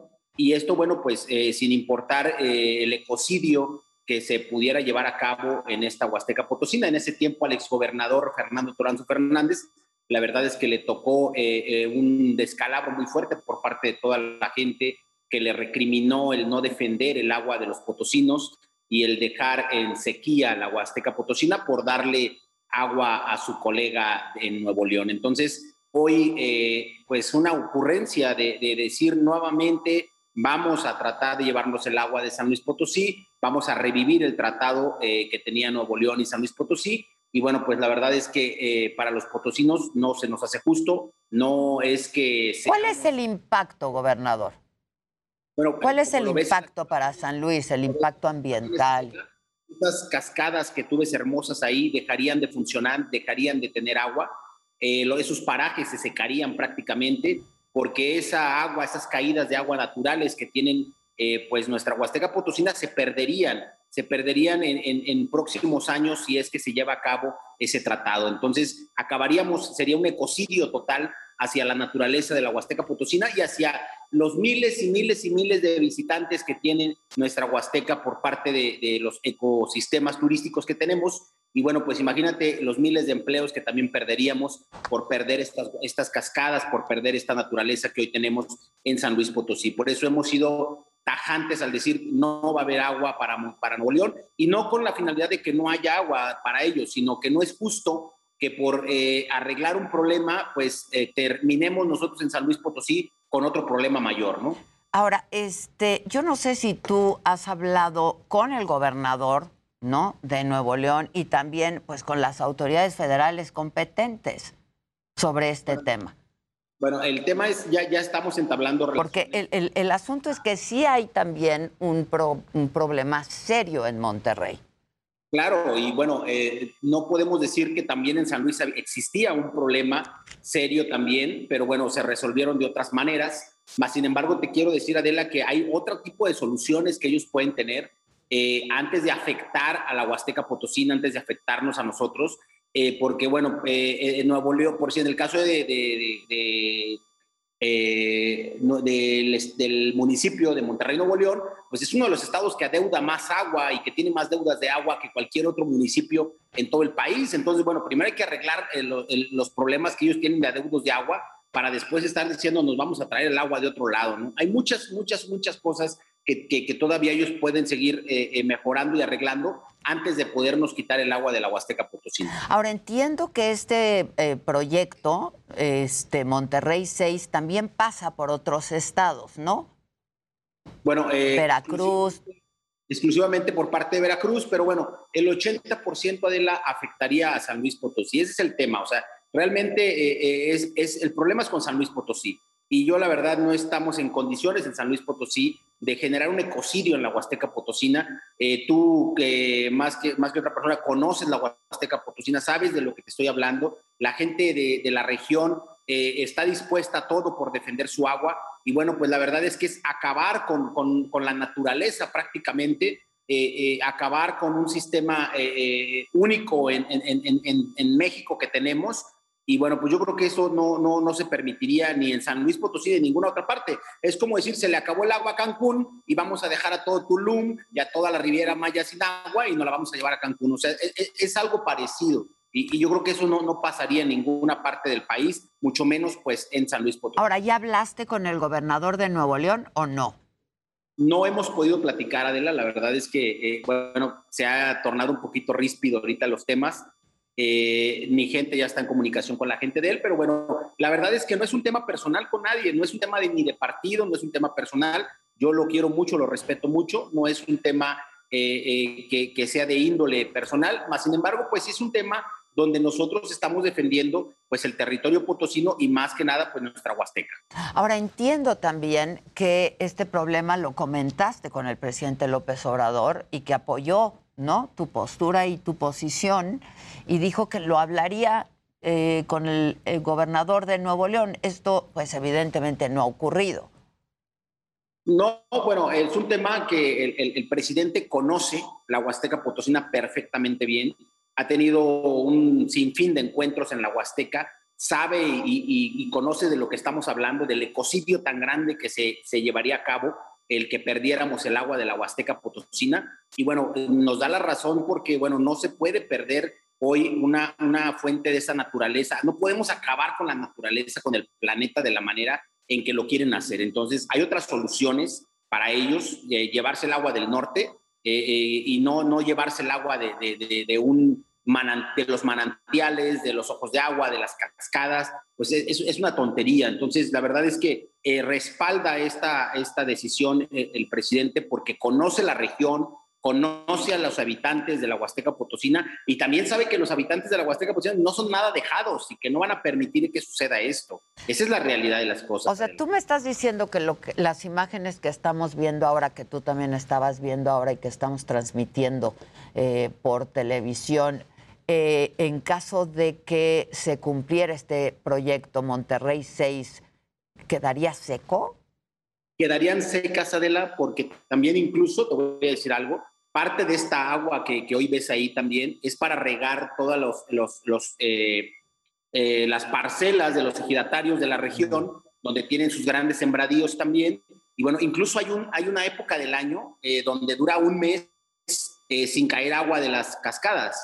Eh, y 11 meses tenemos estas cascaídas de agua. Al llevar ese proyecto, bueno, pues tendríamos un mes de caídas de agua y 12 meses sin tener agua cayendo, imagínate. Esto ya ocurrió Sería- antes, ¿no? En Efectivamente. había- administraciones pasadas. ¿Y qué pasaba con...? Ya había pasado. Ok, ¿y cómo estaba eh, la Huasteca en ese momento? ¿Cómo quedaba? Bueno, pues sin, primero sin ningún alma, ¿no? Sin ningún turista. O sea, ¿qué irían a, a ver nada más maleza? Y, acabó con muchas familias. Hoy lo que a nosotros nos, nos incumbe precisamente pues es el mantenimiento de todas esas familias que habitan, porque a ver, no es una cosa menor, Adola, estamos hablando de 200 mil familias que viven en la Huasteca Potosina, no, no estamos hablando de 20, ni 30, ni 40 familias. Son 200 mil familias las que viven de este turismo, las que viven del agua, las que necesitan el agua para regar y, y obviamente pues las que se mantienen del turismo local. Entonces, no, no es una cosa menor lo que se pretende hacer. Y bueno, como tú lo ves en las imágenes, no es una cosa que, que, que, que sea poca cosa, sino más bien debemos de seguir conservando nuestras cascadas, nuestros ríos, y no podemos dejar que se pierda esa, esa parte tan bonita que tiene San Luis Potosí. Al menos yo te lo digo, no es un tema personal con nadie, ni con ningún partido. Ahora, ¿qué, eh, déjame volverte a hacer la pregunta y sería la última. ¿Qué te han dicho las autoridades competentes federales sobre el tema? Están haciendo un estudio, Adela, para saber eh, si se puede o no se puede, eh, que están haciendo un estudio para ver si de otras partes eh, pudieran llevar el agua a Nuevo León, pero no hay nada de cierto donde la autoridad federal ya haya determinado decir no la llevamos o no no la llevamos, no existe nada. Ya. ¿Y los ambientalistas, Ricardo, te, te respaldan? ¿Hay ambientalistas que te respaldan, activistas? Bueno, hay todos los ambientalistas Life is full of awesome what ifs, and some not so much, like unexpected medical costs. That's why United Healthcare provides Health Protector Guard fixed indemnity insurance plans to supplement your primary plan and help manage out of pocket costs. Learn more at uh1.com. Obviamente, y no nada más de San Luis, sino de todo el país, Adela, y tres millones de potosinos que, que no queremos que suceda esto. Oye, tú llegaste a decir que hasta te amarrabas a donde te tuvieras que amarrar para que esto no Si ocurriera. tengo que amarrar de las cascadas, me voy a amarrar, ¿eh? O sea, hasta eso estarías dispuesto a hacer. Pero A di- digo, lo mejor sería que se resolviera, ¿no? Para ambos estados y de la mejor manera. Nosotros, a ver, eh, yo por eso te comentaba, a ver, yo quiero mucho, incluso aquí hay muchísima gente de Nuevo León que tiene sus negocios eh, y los queremos mucho. No es un tema contra la gente de Nuevo León ni contra ningún mandatario. Es un tema, la verdad, de orden, de, de- de- de- no tener un tema ecológico, un ecocidio. Es un tema 100% ambientalista. Ricardo Gallardo, gobernador de San Luis Potosí. A ver si nos vemos pronto por allá. Se ve muy Dios, bonito. acá te esperamos en la Huasteca. Ya estás. Muchas gracias. Gracias, Ricardo. Bueno, esa es la postura del gobernador de San Luis Potosí. Ya también escuchamos la postura del gobernador de Nuevo León y bueno, pues habrá que llegar a un, a un acuerdo. Perdón.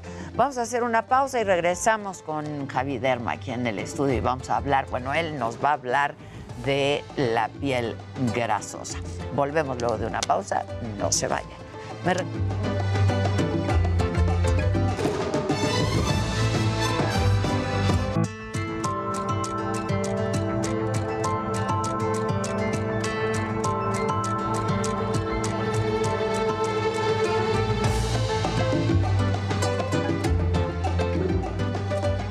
Amigos de Me lo dijo Adela, bueno, pues dábamos a conocer el bloqueo que se registró por parte de padres de familia, docentes y alumnos de la Escuela Primaria Cristóbal Colón. Y me refiero al bloqueo porque estuvieron tomando clases sobre Avenida Circunvalación a la altura de la calle de Corregidora. Hay buenas noticias, el gobierno capitalino los ha citado para una reunión el día de mañana a las 4 de la tarde. Pero vamos a platicar rápidamente con una de las eh, mamás de los niños de esta escuela. Señora, ¿cuál es su nombre? Marisol Márquez. Señora Marisol, eh, ¿qué les dijeron las autoridades? Ya se retiraron, vimos que ya quitaron pues prácticamente las mesas, las- los banquitos con los que estaban tomando clase los niños. ¿Qué les dijeron las autoridades? No, no nos han dicho nada y no hemos llegado a un acuerdo. Hasta mañana que tenemos una reunión a las 4 de la tarde para ver qué propuestas nos tienen. Eso es todo. Apenas van a checar las propuestas. Sí. Sí, porque nomás nos traen vuelta y vuelta y no nos soluciona nada. Muy bien. Señora, ¿cuál es su nombre? Mi nombre es Concepción Mondragón García. Señora Concepción, ya era, por supuesto, o es molesto que los niños estén tomando clases, ya el sol está pegando de lleno. También este fue un factor para que tomaran la decisión de acordar mañana con las autoridades alguna situación. Este, sí, mañana nos reunieron para tomar este, una decisión, pero yo le quiero dar este, un mensaje a la doctora Sheinbaum. Es, es madre, es madre de familia. Yo me imagino que ella tiene a sus hijos en la escuela. Igual, nosotros somos madre de familia y yo soy madre soltera. Lo único que le quiero decir que nos apoye, que vea el sufrimiento de cada, de cada madre soltera que tenía ahí a sus hijos. Los tenemos ahí porque tenemos unas excelentes maestras. Aquí traigo prueba de que mi hijo ha recibido una buena educación. Mi hijo ahorita su promedio es de 9.7. No hemos tomado muchas clases aquí. Entonces, el promedio de mi hijo, mi hijo tiene pura calificación 9, 10, 10, 10. Esos son los cursos que ha tomado mi hijo clases en la Cristóbal Colón. Su maestra de mi hijo se llama Teresa. ¿Usted a qué se dedica, señora? Yo trabajo este, aquí en puestos. Y de hecho le servía porque le cuidaban a su hijo. Claro que sí, me cuidaban a mi hijo. Mi hijo se salía solo de la escuela y llegaba. Yo no tengo puesto, yo trabajo en un puesto que, bueno, aquí me dan trabajo y él solito llegaba al puesto. Yo lo traía, pero él solito salía del de la escuela, a- llegaba al puesto. Yo nada más quiero que Sheima nos entienda que somos madres solteras y que le estamos pidiendo un espacio chiquito, no le estamos pidiendo una escuela grandísima, no, le estamos pidiendo un espacio chiquito aquí en la Ciudad de México, no le estamos pidiendo otra cosa. Muy bien, señora. Muchísimas gracias. Otra vez su nombre. Concepción Mondragón García. Señora Concepción, muchísimas gracias. Le agradezco mucho.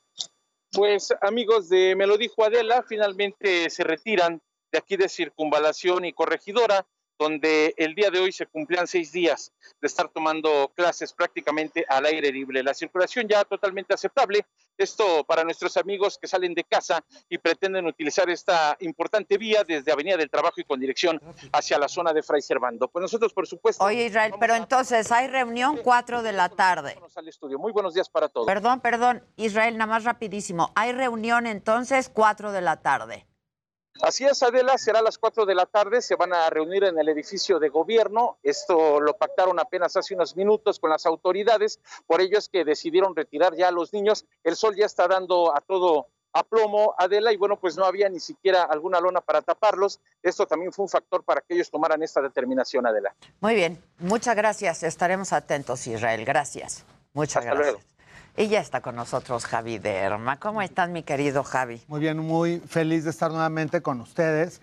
Y como sí nos interesan mucho todos los comentarios y todo lo que nos escribe siempre la gente que nos hace el favor de sintonizarnos aquí en Me lo dijo Adela, una de las preguntas más frecuentes es cómo saber el tipo de piel de cada persona. Cómo saber si ten- sabemos que generalmente la piel latina es grasa, pero no necesariamente todo el mundo tiene la piel grasa.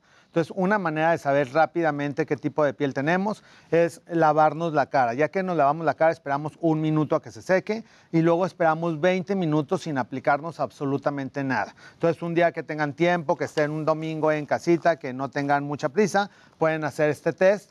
Después de los 20 minutos, si tu piel está así súper seca, que casi está craquelada como desierto de Sahara, entonces tienes una piel seca.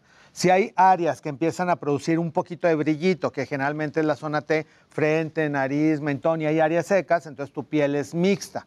Y si te empieza a brillar toda la carita, que ya empieza a transpirar y se empieza a sentir como aceitito, porque de hecho hay personas que producen una grasa que simula casi un aceite. Por eso dicen, bueno, yo casi puedo cocinar en la frente porque tengo tanto aceite que se puede ahí freír algo. Entonces, esas personas obviamente tienen la piel grasa.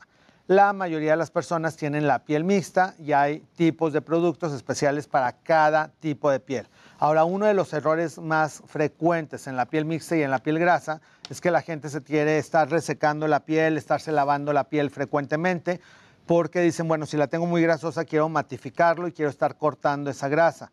Y lo que pasa como mecanismo de defensa, porque la piel no sabe qué está pasando, lo ve como una agresión. Entonces, si estás resecando la piel por estarla lavando o estar aplicando productos astringentes cada 3, 4 horas, tu piel para defenderse va a producir más grasa. Entonces, con el transcurso de las semanas, en lugar de que tu piel se equilibre, va a ir produciendo mayor cantidad de grasa. Y al producir mayor cantidad de grasa, con el paso de los años, como estamos viendo aquí en estas imágenes, se van a ir abriendo los poros, las venitas se van a ir reventando y van apareciendo unas lesiones que les llaman cupero- cuperosis, que son como venitas rojas reventadas en la nariz y en las mejillas, y eso tiene que ver por el exceso de grasa en la piel y por no utilizar productos adecuados. Entonces, tip, tengas el tipo de piel que tengas, en la mañana lavarte tu cara y colocar un humectante de acuerdo a tu tipo de piel. Si tienes la piel grasa, generalmente son humectantes que tienen vitamina C, ácido hialurónico eh, y que son en geles o en agua, vienen diluidos en agua. Uno muy común se llama Eucerin Hyaluron Booster Loción Facial y es una loción en gel que viene como agüita, tiene ácido hialurónico, se la colocan en toda la cara en la mañana y en la noche como primer paso. De hecho, muchas líneas de lujo ahora les han denominado paso cero, porque es lo primero que te pones y a partir de ahí te pones todo lo demás. En el caso de las pieles muy grasosas, existen algunos geles hidratantes que contienen también un poquito de ácido acelaico, ácido salicílico, que te van a ayudar a hidratar, pero que al mismo tiempo van a ayudar a prevenir que no se vaya eliminando la capa superficial de grasita, que de hecho esa capa es la que hace que la piel forme una barrera protectora para que no penetren virus, bacterias o hongos. Así que también hay que consentir a la piel para que no rompamos esta barrera y no penetren otras infecciones. Y en el caso de la piel mixta, pueden utilizar, eh, dependiendo de los días, si es en temporada de frío, pues generalmente está más seca, si es en temporada de calor, como ahorita que ya empieza a hacer mucho calor, empieza a estar la piel un poquito más grasosa, entonces pueden utilizar productos para piel sensible en las áreas donde no tienen grasa y productos para piel grasa en la zona T, frente, nariz y mentón. Oye, lo que comemos, perdón, pero es que a propósito del chilaquil ese que nos trajo aquí el deportero, ¿tiene que ver con el exceso de grasa en la cara? Sí, tiene que ver, muy buena pregunta.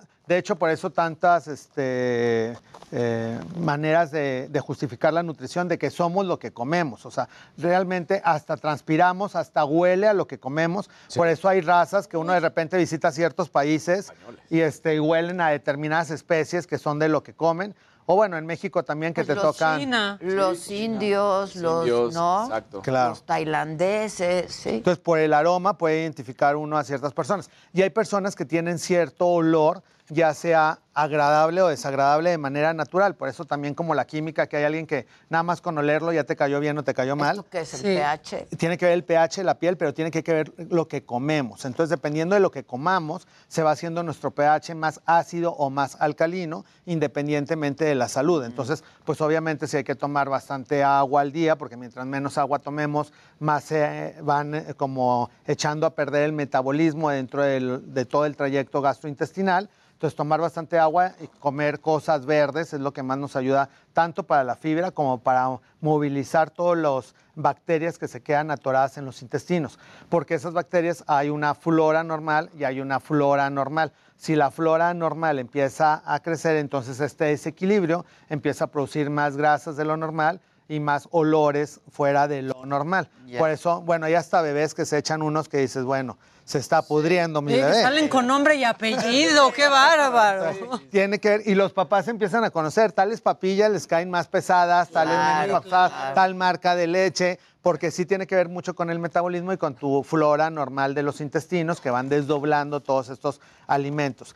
Y hay ciertas sustancias como los lácteos que no necesariamente tienes que ser intolerante a la lactosa, la mayoría de la gente no lo somos, pero eh, se aconseja que después de la adolescencia los adultos ya no coman lácteos porque ya no producimos la misma cantidad de enzimas que desdoblan la lactosa que un niño o un adolescente que sí necesitan este tipo de nutrientes para su crecimiento, el adulto ya no. Entonces muchas veces estas grasas lo único que hacen es incrementar colesterol y triglicéridos en sangre y pues también despedir algunos aromas diferentes y hacer que se abra el poro. Entonces, pues sí, lo ideal es ir quitando lácteos de, de la rutina. Y bueno, ya hay muchas opciones que son deslactosadas light o de arroz, de soya, de almendra, de, de Quesos otras también, sustancias. hay quesos light, por ejemplo, que no tienen tanta grasa. Exacto, entonces todo eso. Y dentro de la grasa al cocinar, pues ir prefiriendo las cosas asadas o las cosas a la parrilla en lugar de las cosas fritas. De hecho, inclusive hasta Oye, hoy sí chilaquiles. nos estás ya en cualquier lado- acordando, mi comadre. Hay- ya hay, sí. ya hay tortillas. Pero hoy se valía, ¿no? Y todo que no están fritas. Yo es lo que uso. porneado. Yo es lo que uso. Exacto. La Oye. Javi, y también para este tipo de, de piel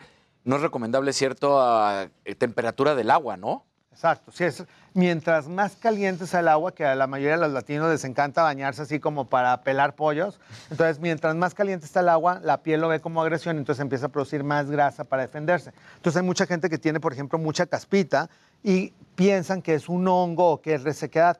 Y la caspa es un sebo que se va produciendo en la cabeza que al quedarse seco se va descarchando y por eso inclusive hasta en la ropa se ve como la, nievecita de lo que se está cayendo de, de la grasita de la cabeza y quieren ponerse champús para hongos o otro tipo de, de sustancias que no les benefician porque eso lo que es es grasa. Entonces tienen que lavarse la cabellera diariamente. Otra leyenda también es que si te lavas el cabello diario Se se, te va a caer más y se te reseca. Eso no es cierto y hay champús especiales para piel. Así como hay champús para o geles para piel delicada en la cara, hay champús especiales para piel delicada. Entonces hay que buscar un champú para uso diario y piel sensible, que hay muchas marcas dermatológicas que lo usan suavemente, va a tener una limpieza y va a hacer que no se acumule el sebo en la piel cabelluda, porque ese sebo al estarse acumulando va haciendo una capa como cuando cocinan y se queda la manteca en el aceite y se hace toda como costrita blanca, lo mismo pasa en la cabeza, entonces hay que lavarse la cabeza diariamente, inclusive también las mujeres, que muchas veces las mujeres por el peinado o para no tenerse que estar cepillando diariamente, hay gente que se lo lava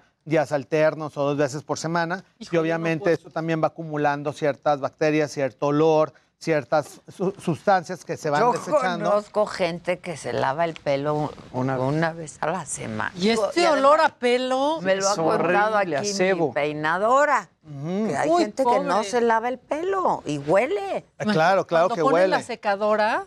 Despide un Uf, hace había una compañera un día que nos queríamos salir cuando le empezaban a secar el pelo. No. Hace mucho tiempo. Sí, porque se vino En otro, en otro programa. En otro programa. No, aquí nadie. Aquí Aquí, no. todos Aquí la gente se baña diario. pelo, nos bañamos diario. Además, el hombre Hasta también. veces. Sí hay quien los usa, pero el hombre prácticamente casi no usamos acondicionador, ¿no? Exacto. Bueno, el, el acondicionador depende del largo del, del cabello. Entonces, un cabello muy cortito con utilizar champú es suficiente. Ya un cabello que mida más de 3 centímetros, sí lo ideal es que utilicen algo de acondicionador porque es como la crema del cuerpo. Entonces, de... Se enreda fácil. Ajá, de 3 centímetros en adelante, que la gente normalmente dice que de medios a puntas para no estar colocando Pero tanta no grasita en la piel que ayuda. No es cierto que te tire el cabello, sí es necesario utilizarlo porque eso te ayudará a desenredar. Pero más. desde la raíz. Ah, desde la raíz no. O sea, como 3 Ah, pero centímetros por posterior. ejemplo, estos eh, shampoos y acondicionadores que has recomendado aquí para la caída del pelo, para eso, sí hay que ponerlo el, el acondicionador desde la raíz y dejarlo, ¿no? El acondicionador no sería necesario, lo puedes colocar shampoo únicamente en el pelo, el champú sí. Los acondicionadores están diseñados para nutrir, para que fueran como una crema en el pelo, porque el pelo también se va rompiendo, se va haciendo como poroso y la gente que se tiñe el pelo de la manera que entra la tintura al pelo es rompiendo ciertos enlaces que hacen que el pelo se mantenga como una sola unidad. Entonces, al romperlos para que entre el pigmento, pues también hace que se puedan penetrar otro tipo de sustancias dañinas como contaminantes, que al colocar acondicionador van a colocar como una capa protectora que va a ayudar a que el pelo que está teñido o que tiene algún tratamiento no se maltrate tanto. Entonces, todas las personas, tanto hombres o mujeres, que tienen el cabello más largo de 3 centímetros, en el caso de la mayoría de la gente en México que lo utiliza muy corto de los hombres, no es necesario que utilice acondicionador, en las mujeres sí.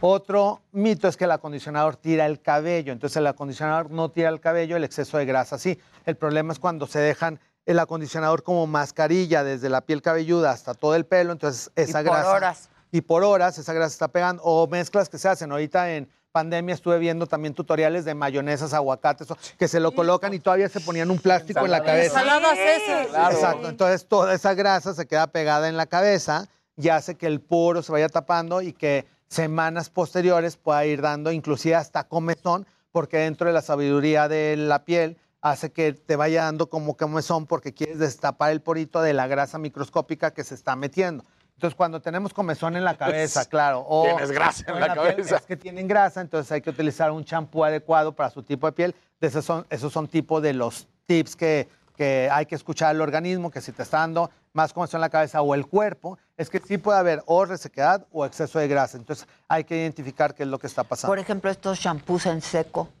¿Qué?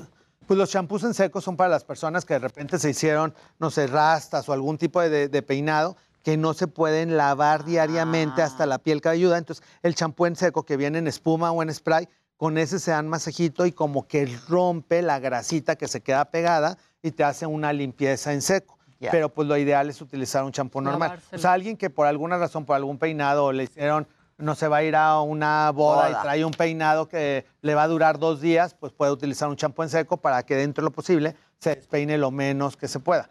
Pero no son como recomendables para uso diario. Preguntan aquí una cosa que yo ya había escuchado, que de pronto cuando te da seborrea, que si conviene con jabón sote lavártelo. No, ya dijo que Ajá. no. Eso es lo ideal es que es no para la porque hay- ropa. Ajá, hay muchos detergentes Pero para ropa. deja que ahí resequísimo. Sí, porque aparte esos tienen un pH mayor a 10, entonces lo que va a hacer es justo eso, romper absolutamente toda tu grasita y que sí sientas una sensación de que te seca la piel y que vas a sentirlo cómodo por un par de semanas, pero después vas a tener un fenómeno de rebote en el cual vas a producir mucho más grasa de lo que tenías. Inclusive también, sobre todo hombres, que ya lo habíamos platicado también en el programa, que para, por comodidad usan el mismo jabón para cabeza, para piel cabelluda, genitales, culich, todo el área. Pues no, se va contaminando. Claro. Y aunque sea jabón, porque la gente piensa que en un jabón no crecen microorganismos, y está demostrado que Claro sí crecen que microorganismos. Entonces, inclusive, si es un jabón de barra. barra, lo ideal es que cada quien tuviera su jabón en barra. Si es un jabón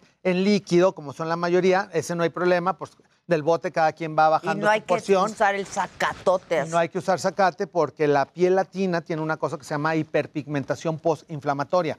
Todo lo que tallemos se va a ir manchando. Entonces, la creencia es de que tienes el cuello perjudido, tiene mugrita, tállatelo más. Mientras más te talles, más oscuro se va a poner.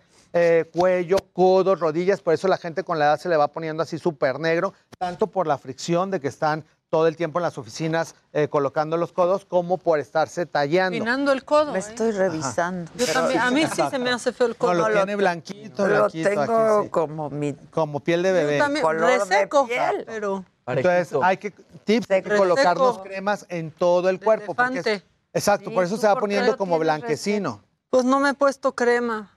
Perdóname, Javi, perdóname. Por favor, Voy a hay que cambiar. colocar crema, sí.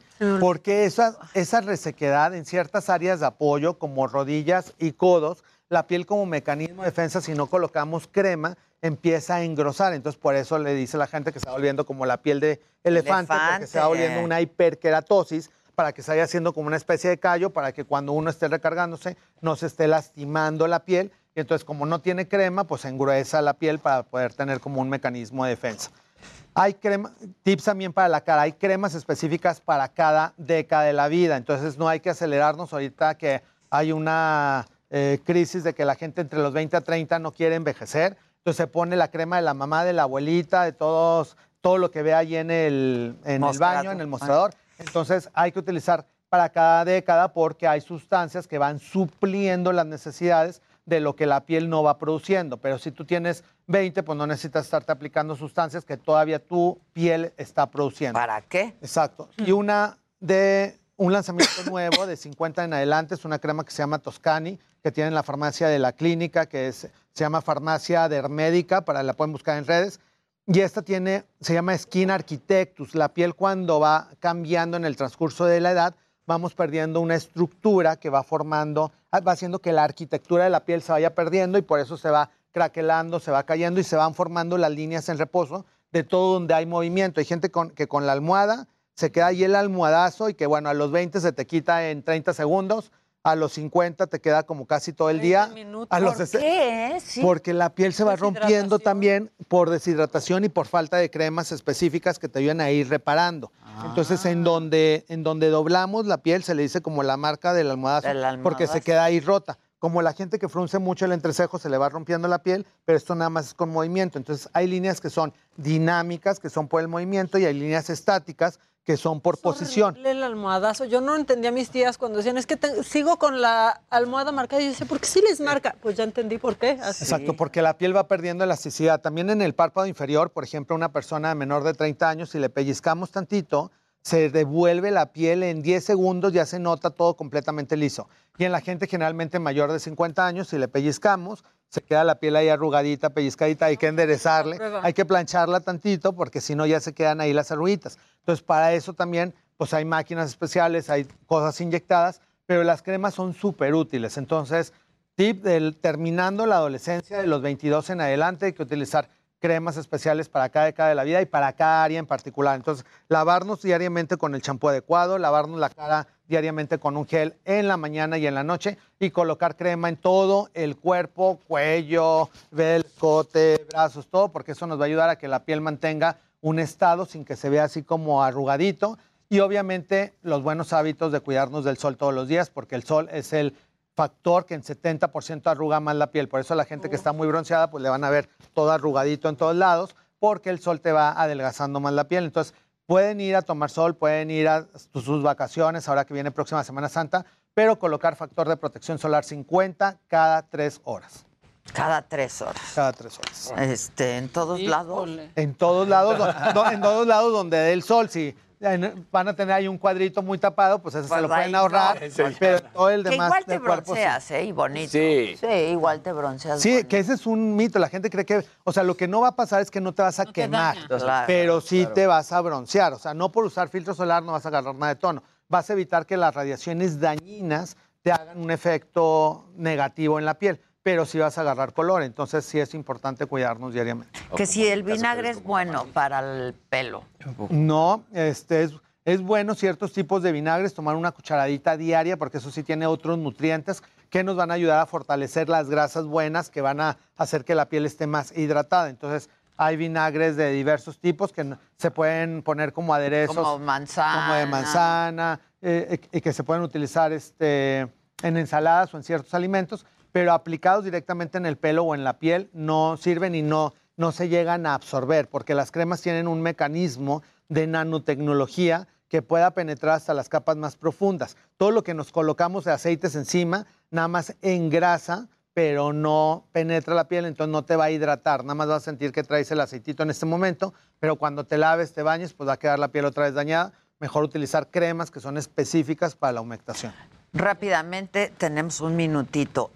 Ya lo hemos hablado antes, pero el uso de mascarillas a mucha gente le lastima y le, le salen granitos. ¿Qué hay que usar? Hay que usar peróxido de enzoilo al 2.5%, una marca muy conocida en farmacias es Bipolen al 2.5%, una capa ligerita en donde tienen los granitos. Y la higiene del cubrebocas, porque también lo hemos comentado en el, en el programa, ahora lo traen en la bolsa, se les cae, lo vuelven a, su- a poner, sí. lo duran el, con el mismo cubrebocas toda la semana, entonces tienen No, que estarlo cambiando. Y si luego de- agarro ya el que traigo en el coche, es que también. Sí, entonces si es de tela, lo tienen que lavar diariamente. Y si es desechable, lo tienen que desechar diariamente, porque si no se van acumulando también sustancias que de por sí, con la saliva, con el respirar, con lo que estamos hablando, están saliendo micropartículas que se quedan pegadas en la piel y que van haciendo que estos poros que estamos viendo en la pantalla se van a ver cada vez más contaminados y se vayan infección poniendo en los negros. ojos. Yo conozco a alguien que por el vapor. Ah, ¿será eso? Yo tengo los infección ojos en el ojo. Si hay un incremento de ojo seco y de más arruguitas en el párpado,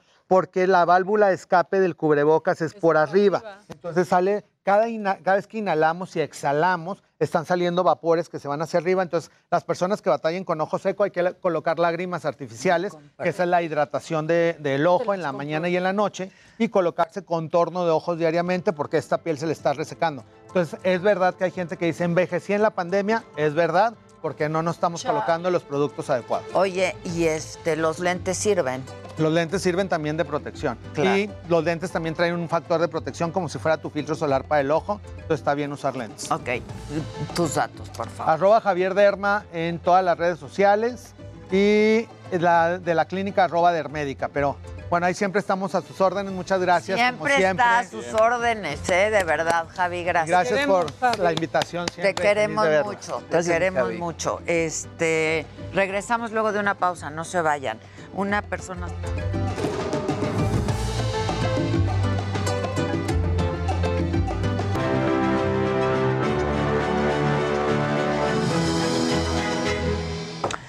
Bueno, pues Isis ya está con nosotros. Muchas gracias, Isis, colaboradora, Isis, perdón, colaboradora en GastroLab, eh, Panorama y Mente Mujer. Eh, te saludo con mucho gusto y además nos traes a Karen.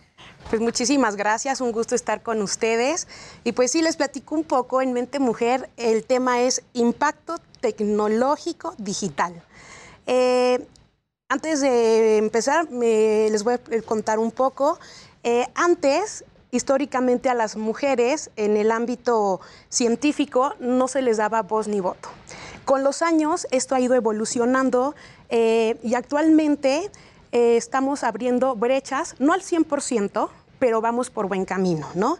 Entonces, actualmente muchos eh, de las nuevas generaciones están aprendiendo como a programar desde pequeños, desde 6, 7 años. Qué bueno. ¿no? Y están aprendiendo términos que muchas veces uno de grande piensas que lo vas a aprender en la universidad o en la preparatoria y no, o sea, son niños desde seis años como términos de educación STEAM, como la web 3.0, este, como términos también de festivales streaming y tuvimos la oportunidad de entrevistar a Ana Karen Ramírez, que es la fundadora de una plataforma que empodera a niñas en el ámbito de la tecnología.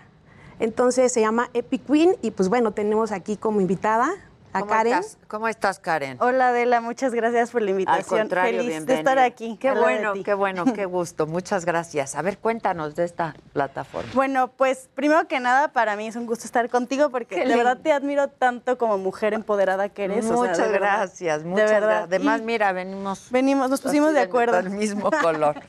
Y bueno, nosotros lo que hacemos es desarrollar programas de educación para niñas y mujeres en ciencia y tecnología, con, por el problema que existe hoy de 9 de cada 10 mujeres, más bien 9 de cada 10 personas que estudian una carrera en ingeniería son hombres. Sí, sí, O sea, sí. una es mujer, ¿no? Sí, sí, sí. Y es solamente el 80% de las personas que estudian STEM, la- STEM viene de las siglas en inglés, ciencia, tecnología, ingeniería y matemáticas.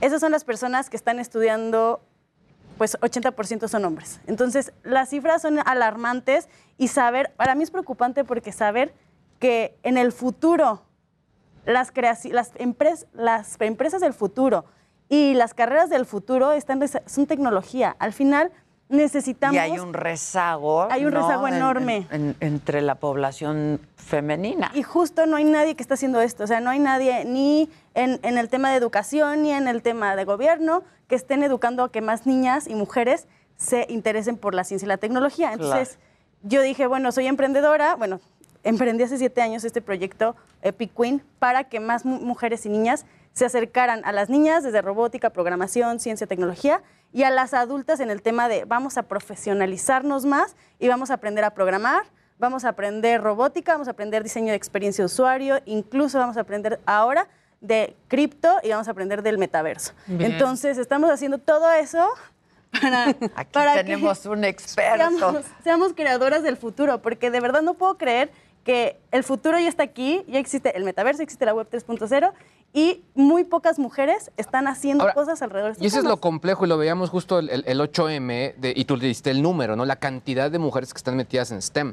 Ustedes arrancan desde 2014, ¿no? Sí. Eh, y, y la parte interesante con, con- con todo esto es que seguramente ya rompieron ciertas barreras porque obviamente han estado ahí. Primero empezaron con su blog y después siguieron obviamente con todo el tema de los cursos. Sí, las chequé muy bien, ¿eh? Tengo sí, mucho tiempo los checándolas. estudiaste. Pero entonces, ¿qué, qué es lo que sientes que han roto y qué es lo que sientes que les falta por romper todavía? Sí, bueno, nosotros justo en el 2014 empezó como un blog, algo que me inspiró a mí para hablarlo y después pues empecé como blogger tal cual. Todavía me pueden encontrar en YouTube y todas esas cosas, pero empecé como blogger y hoy en día con estos programas que hemos hecho ya tenemos chicas que salieron de nuestros programas, niñas que empezaron desde los seis años, salieron de nuestros programas y se fueron a estudiar alguna ingeniería.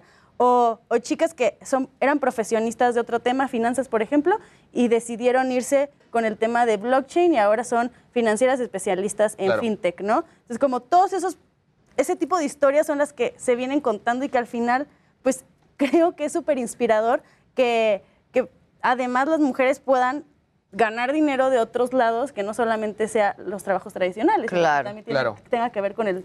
¿Tú qué estudias? Con la tecnología. Yo estudié animación y arte digital. eh, es Ah, una carrera tecnológica y me especialicé en temas de diseño de experiencia de usuario. Para quien no sabe qué es experiencia de usuario, es todo como usamos las computadoras, lo que usamos en las aplicaciones. Desde bueno, cero. Desde cero. Y al ser una women in tech, o sea, una mujer en tecnología, lo que vi fue como, era la única mujer en los equipos te- de tecnología, ¿no? Era la única mujer en startups, era la única mujer. Eso cuando salí de mi carrera, que fue en el 2012. Entonces ya tiene rato que salí de la carrera. Y Sí, me- pero me todavía este, pasa. No, claro. pasa. pasa Y- muchísimo. Y eso es lo preocupante. O sea, que o sea, yo estudié en, una, en, una, eh, en un tecnológico y sí, o sea, en ese momento el porcentaje era el mismo y no ha cambiado. Y eso es lo triste, ¿no?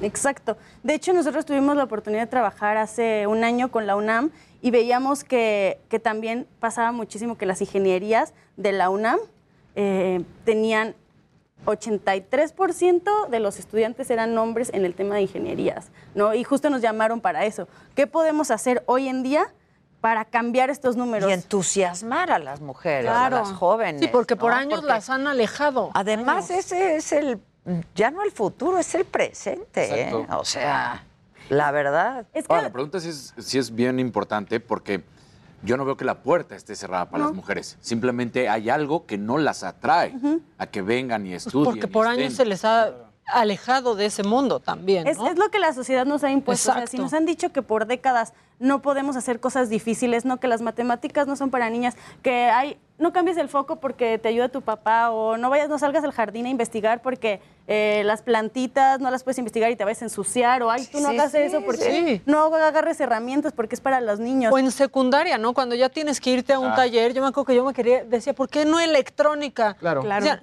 no, es que hay puros niños, vete a decoración. No. Y ahí haciendo cosas horribles sí. en decoración mientras Claro. los niños se divertían O a cocina. cosas Claro. O a cocina. Sí, Ah. exacto. Entonces, pues si por años te dijeron que las mujeres no estábamos para hacer cosas difíciles, pues al momento que elegimos una carrera STEM, que son las ingenierías y las matemáticas, que sí son cosas difíciles, pero nos dicen, no, pues eso no es para ti, porque tú no puedes hacer cosas difíciles. Entonces al final terminas no eligiendo carreras relacionadas con ingeniería y matemáticas, ¿no? Yo al final nunca elegí una ingeniería, mi carrera no es ingeniería, por ese tema. Y después entré en tecnología porque me apasionó, ¿no? Y ahorita ya, ya decidí que me iba a meter y me est- estoy estudiando ingeniería, además de la carrera que estudié, además de la maestría que tengo, pero dije, oye, si estoy diciéndole esto a las niñas, pues me tengo que meter también yo a estudiar una ingeniería. Y si un día quiero ser, no sé, por ejemplo, astronauta, pues también tengo que llegar a, a estudiar. Sí, esto no es un asunto de, de género, no, tiene no, que ser no un tiene que ser. género. No, ahora incluso, no sé, las empresas tecnológicas con- en sus áreas también de marketing y, marketing y todo eso, la misma gente, o sea, en el caso de las mujeres, pues de pronto entienden que están en una industria de hombres. Hay varias organizaciones de mujeres en tecnología en Estados Unidos, donde está gente de Roku, de Netflix, etcétera, Claro. porque obviamente entienden la importancia de decir, eh, aquí hay grupos de mujeres que están haciendo cosas, ¿no? No, y también es súper importante decir que, o sea, las empresas más importantes del mundo, las empresas de base tecnológica, como Facebook, Google, no sé si puede decir empresas, pero todas esas Sí, empresas de base tecnológica, pues fueron creadas en algún momento por, pues, ¿quién es el creador de, no sé, de Elon, pues, ¿quién es el creador de Tesla? Tesla, Elon sí. Musk, ¿no? ¿Quién Claro. es el creador Claro, de Facebook? puras- Mark puros hombres, sí.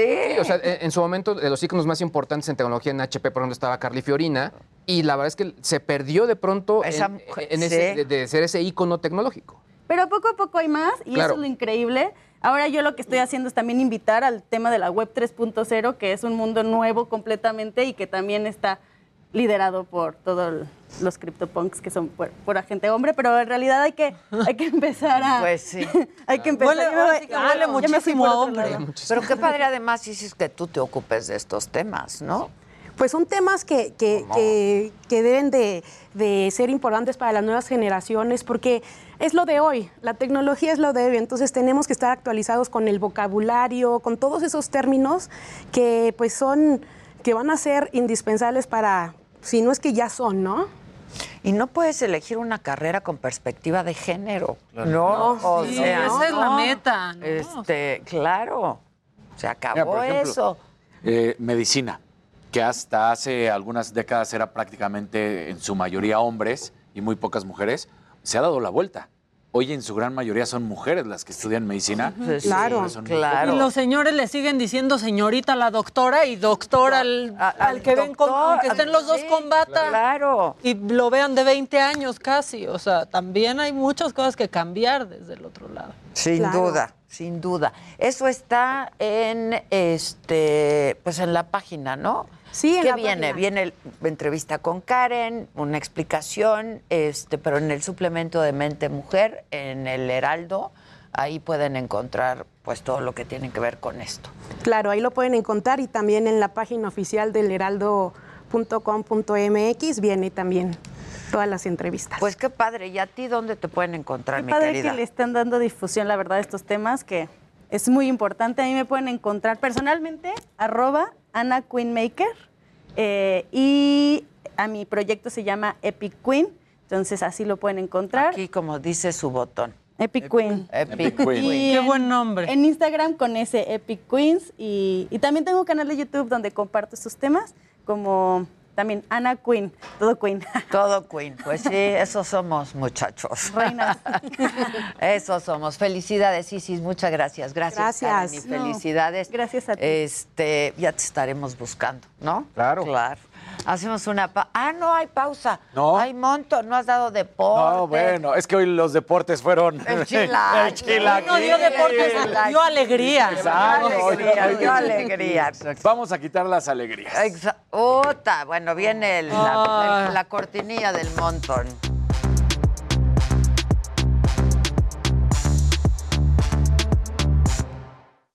Te decía Ade y bueno, Jimmy, Maquita, Luigi, teníamos que quitar la alegría porque resulta que Donovan Carrillo, que está a nada de participar en el Mundial de Patinaje Artístico en Montpellier, pues resulta que puso un post en su propia en sus Ahora, ¿qué redes hicieron? diciendo que todavía no sabe cómo le va a hacer para competir porque no aparecen sus patines. No. En la maleta no llega, no llegó su maleta con los patines. Tiene los patines con los cuales entrena, pero no tiene los patines con los cuales.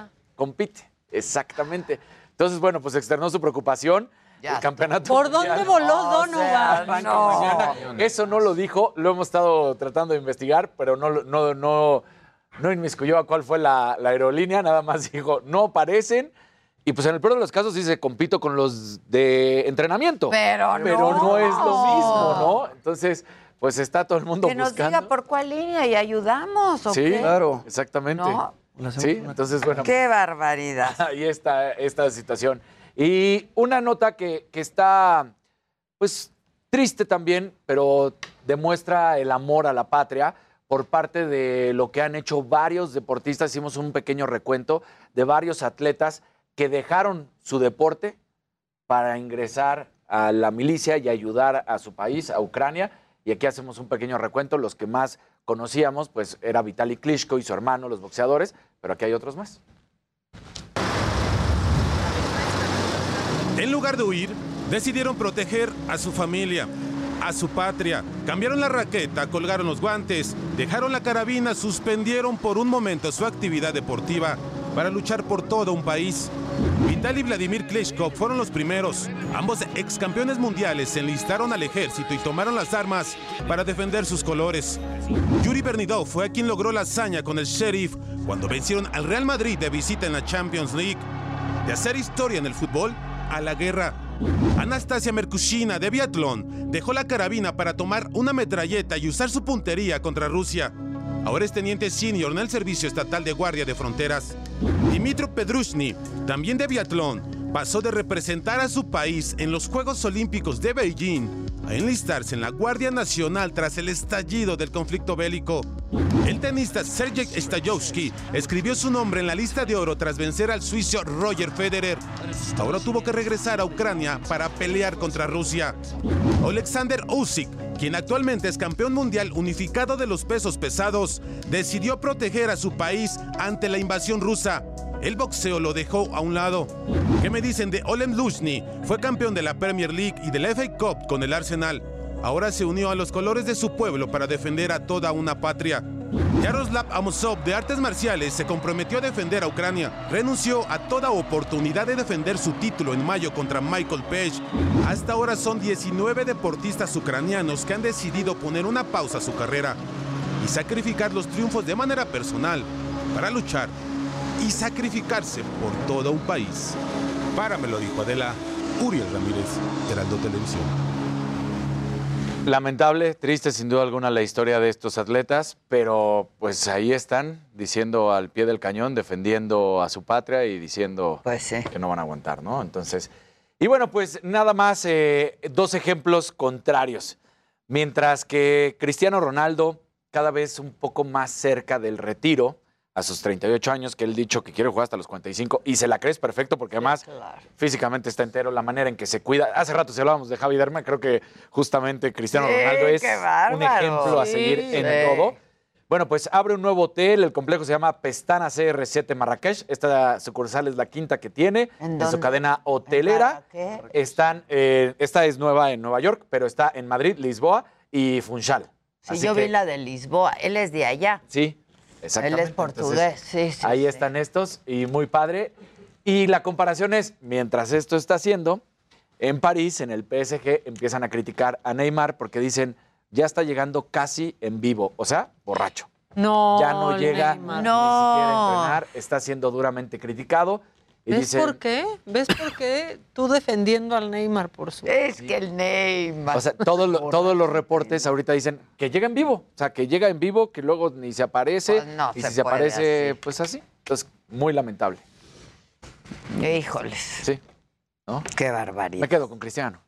Pues Mil Digo, por ciento bueno, cristiano. O sea, no se tatúa porque do- dona sangre. Ajá. Cualquier cosa que se le, se le critica a Cristiano te calla la boca. Como cuando salió con un Sí. corte horrible, todo el mundo criticándolo y después la historia de es por un niño que tiene un tumor en la cabeza, que Todo trae ese corte. ya. Sí, sí. Cuando criticaron su busto, que a él no le importó y fue y aplaudió y abrazó al, al creador de esta estatuilla y pues dijo, no, a mí me encanta, no tengo ningún problema, no me importa que no se parezca a mí.